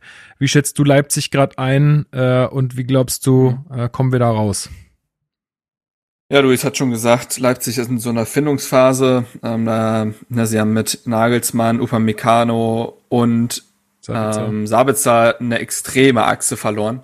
Ähm, so an den, an den Hauptkonkurrenten, was auch nochmal ein bisschen das Kräfteverhältnis in dieser Liga widerspiegelt, aber anderes Thema. Ähm, ja, Leipzig ist noch sehr launisch. Ähm, man, man weiß schon, wo Jesse Marsch hin will. Das soll schon wieder dieser klassische Rangnick RB Pressing-Fußball sein, wovon man sich ja eigentlich unter Nagelsmann gelöst hatte. Nagelsmann hatte dann Ballbesitzelemente eingeführt. Das äh, ist jetzt nicht mehr so gefragt. Jetzt will man wieder erbarmungslos drücken. Ähm, aber es greift noch nicht viel zusammen. Es ist hinten vor allem noch, gibt's größere Probleme. Ähm, also gibt's viele Unordnungen und so weiter. Und man hat sich einfach, wie gesagt, noch nicht gefunden. Aber das kennt man aus Berlin ja sehr gut. Dementsprechend, ja, kann man das vielleicht auch nachempfinden. Ähm, die Partie schwierig irgendwie. Ich glaube, das ist, äh, ist es tatsächlich, ist eine Komponente einfach die Tagesform von Leipzig. Wenn die die mhm. Tagesform erreichen wie gegen den VfB Stuttgart, dann hat Hertha an dem Tag dann nichts zu holen. Und wenn sie die Tagesform der letzten Spieler haben, dann ist was möglich. Also das ist eine Komponente, die Hertha nicht beeinflussen kann. Wie kommt Leipzig an dem Tag an? Und das andere ist natürlich, wie Hertha auftritt. Und ja, Luis hat schon gesagt, wenn man da so sein Dardai-Fußball spielt, wenn man diese Elemente auch mitnimmt, wie es jetzt gegen Fürth, dass man körperlich sein muss, dass man giftig sein muss, dass man aus jeder Situation 100% rausziehen muss, dass man Bewegung mit und gegen den Ball braucht und so weiter, dann geht vielleicht was. Die Mannschaft ist natürlich jetzt schon wieder personell gebeutelt, ne? Also Torunariga, Boyata, Klünter, allesamt raus, Maolida raus. Das ist allein defensiv schon jetzt eine Aufgabe, weil wie stellst du es jetzt an? Sagst du, okay, Gechter, du bist jetzt unser Mann mhm. erstmal, weil wir die Dreierkette weiterspielen wollen, oder sagst du dir, boah, den kannst du jetzt eigentlich nicht so verheizen. Wir müssen auf Viererkette wechseln, dann ist es wieder ein System wechselt und so weiter. Also da sind noch viele Fragezeichen. Äh, wenn Hertha aber tatsächlich den Schwung aus der zweiten Halbzeit gegen Fürth mitnehmen sollte, auch was individuelle Sachen angeht, dass ein Eckland-Kampf vielleicht mit, äh, wieder tolle Szenen zeigt, dass ein Serda so stark ist wie im letzten Spiel, dann geht was. Aber es sind viele Wenns und Konjunktivs auch dementsprechend schwierig. Ja, ich Aber glaub- es ist nicht unmöglich, das, das ist wichtig. Nee, genau. Ich glaube auch, dass, äh, das hatte ich äh, mir auch aufgeschrieben, dass wenn man das Gesicht aus der zweiten Hälfte zeigt und man jetzt nicht irgendwie denkt, ah, zweimal hintereinander gewonnen, jetzt könnt ihr alle kommen, ähm, dann, ähm, dann, dann Wäre man aber auch wirklich schön blöd nach den Auftritten. ja, aber wie oft haben wir es denn erlebt? Es ist ja leider Also ich, also ich gebe mich da, also wer da so illusioniert jetzt in den nächsten Wochen rennt, mit dann danach auf Freiburg, Frankfurt, Gladbach, dann weiß ich, dem weiß ich dann auch nicht mehr zu helfen. Also Ja. Nee, also deswegen, aber ich glaube auch, ich glaube auch, was da ist was drin. Ähm, wir müssen es einfach nur konzentriert äh, und äh, ja ernsthaft bestreiten. Gut, haben wir's damit für die Folge? Was glaubt ihr? wir haben es damit. Sehr schön, Das sehr klingt schön. doch so. Ich hatte dir letztes äh, letztes Mal versprochen, äh, Marc, du darfst heute auch noch mal einen Song auf die Playlist Ach setzen. du Scheiße. Ja, Ich so, jetzt ist er nicht vorbereitet, vorbereitet. oder was? Oh. Sollen wir es nochmal verschieben? Wir es nochmal verschieben? Ist ja schon nächste Moderier weiter und eventuell finde ich noch was. Na gut, okay, dann äh, sage ich auf jeden Fall erstmal allen ZuhörerInnen vielen, vielen Dank äh, für euer ähm, Ohr. Jede Woche ähm, super nette Nachrichten auch wieder auf Discord aufgetaucht, äh, dass äh, einfach wirklich äh, unser Podcast hier irgendwie schon zur, zur Wochengestaltung dazugehört, dass äh, man Montag oder Dienstag äh, irgendwie entweder beim Sport ist oder mit den Hunden draußen und dann wird immer Hertha Base gehört. Das äh, es rührt mich wirklich sehr und äh, ich freue mich. Äh, kommt alle auf den Discord-Server, ähm, da ist wirklich jeder willkommen, ähm, der gerne Bock auf Austausch hat. Ähm, ja, also Adresse und so findet ihr alles äh, über die sozialen Medien und auch hier in der Folgenbeschreibung und ist auch wirklich jetzt von der Anmeldung her äh, nicht besonders schwer, also habt da keine Scheu, kommt da gerne rein. Eine äh, Sache wäre mir noch besonders wichtig, da am nächsten Wochenende die Bundestagswahl ansteht und auch die Wahl, Wahl zum Berliner Abgeordnetenhaus, äh, würde ich gerne auch nochmal sagen, es ist sehr, sehr, sehr, sehr wichtig, dass ihr alle wählen geht. Ähm, solltet ihr vielleicht das noch nicht fest eingeplant haben, ähm, macht das bitte, auch wenn ihr sagt, hey, ich interessiere mich nicht für Politik, Hertha ist mein Ding, aber irgendwie Politik habe ich keinen Bock, weil die nervt mich eh alles nur, kann ich total nachvollziehen, ist aber nicht äh, die Lösung, sondern die Lösung heißt ähm, demokratische Parteien wählen, sodass äh, ja demokratiefeindliche Parteien wie die AfD und so nicht in den Bundestag kommen. Ähm, also ich will euch gar nicht äh, sagen, was ihr wählen sollt, äh, vielleicht nur das, was ihr nicht wählen sollt. Und das sind halt irgendwelche Rest rechtsextremen Spinner, die einfach alles nur aufhalten und uns nicht weiterbringen. Ähm, also vielleicht könnt ihr euch ja nochmal informieren, Valomat oder so, gibt's ja ganz viele Tools heutzutage. Äh, wählt einfach eine demokratische Partei und äh, dann, dann habt ihr auf jeden Fall schon mehr getan ähm, als, als so manch anderer, der dann vielleicht gar nicht wählen geht. Also das wäre noch ein Anliegen äh, von mir, bitte macht das, äh, weil total wichtig, am Sonntag ist es soweit. Äh, wer in der Beuth äh, Hochschule wählen geht im Wahllokal, findet mich da vielleicht, ich bin Wahlhelfer. Geil. Ähm, Ach, also- stark. Nice. Ja. Das, das muss ein Anreiz sein, Leute. Trefft eure Stars Oh Gott, in der. Wahlkabine. Auf keinen Fall. Oh. Äh, ich habe übrigens einen Song, aber eine Sache wollte ich tatsächlich noch erwähnen. Also total wichtiger Aufruf, ne, gar keine Frage. Äh, unterstütze ich komplett. Ich habe nur gerade noch gelesen und ich will nicht, dass es untergeht.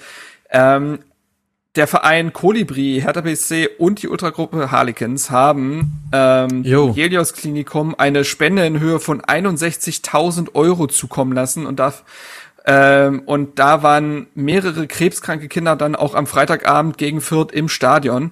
Ähm, Gibt es einen Artikel im Berliner Kurier mit äh, O-Tönen und so weiter. Ähm, Kevin Prince Boateng hat anscheinend auch irgendwie ein, ein Trikot überreicht einem Kind. Also lest das euch das gerne mal durch. Ist mir nur gerade jetzt wirklich kurz bevor die Sendung ähm, vorbei ist aufgetaucht auf Twitter. Aber möchte ich nicht unerwähnt lassen dementsprechend. Schöne Sache, wirklich, wirklich schöne Sache. Ja, schöne Geschichte. Toll. Ähm, gut, dann äh, schmeiße ich euch jetzt äh, raus. Sage auch dir vielen Dank, Luis, für deine äh, für deine Teilnahme mal wieder. Ist äh, immer richtig, richtig cool. Auch wenn es häufig für es macht ja deinen Job halt auch nicht besonders leicht äh, am Wochenende hof, äh, häufig nicht passt, aber schön, dass es äh, diesmal gepasst hat und äh, jederzeit gerne wieder. Ey, danke euch, Jungs. Wirklich, ich mache immer wieder sehr gern mit. Das einzig Schlimme daran ist, ich äh, auch zu meiner Wochengestaltung gehört dieser Podcast. Ja, und wenn man dabei ist, kann man ihn, oder höre ich ihn danach zumindest nicht nochmal. äh, und da fehlt mir auf der Ebene ein bisschen was, aber ich äh, freue mich immer wieder und großes Lob, wie ich es immer an euch weitergebe für, für diese wirklich, wirklich coole Arbeit. Cool, vielen, vielen Dank. Vielen Du Dank. darfst gleich äh, die Leute mit deinem Song noch rausschmeißen. Marc, hast du einen gefunden? Ja, ja, habe ich, habe ich. Geil. Ähm, soll ich den jetzt vorstellen? Ja, unbedingt. Ja, wunderbar. Okay.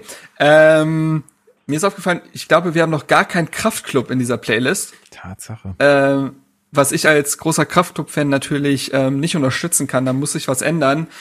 Und ich nehme den Song Ich will nicht nach Berlin.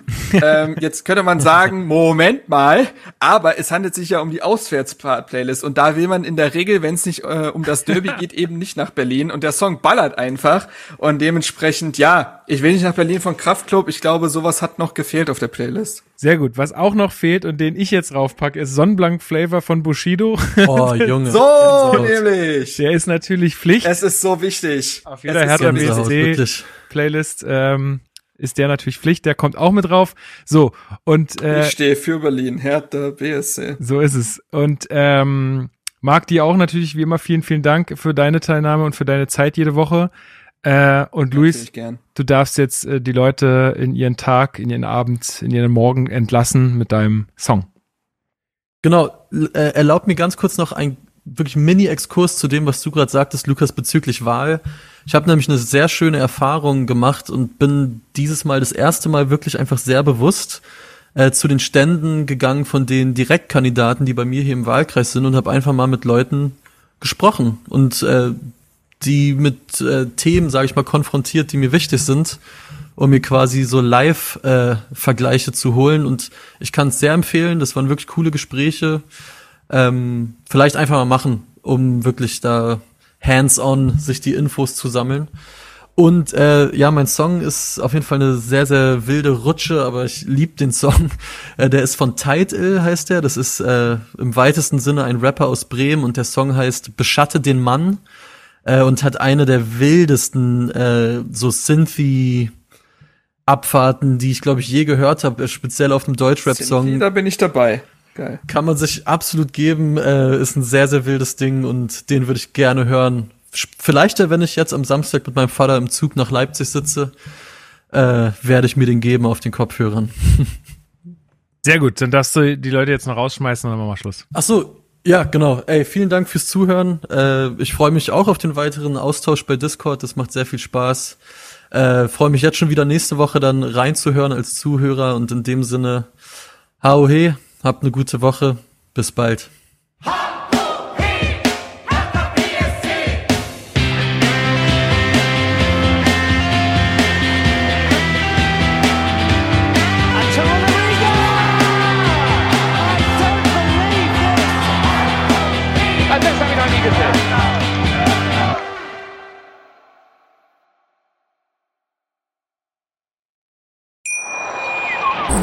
Wie baut man eine harmonische Beziehung zu seinem Hund auf? Puh, gar nicht so leicht. Und deshalb frage ich nach, wie es anderen Hundeeltern gelingt, beziehungsweise wie die daran arbeiten. Bei Iswas Dog reden wir dann drüber. Alle 14 Tage neu mit mir, Malte Asmus und unserer Expertin für eine harmonische Mensch-Hund-Beziehung, Melanie Lippisch. Ist was, Dog? Mit Malte Asmus. Überall, wo es Podcasts gibt.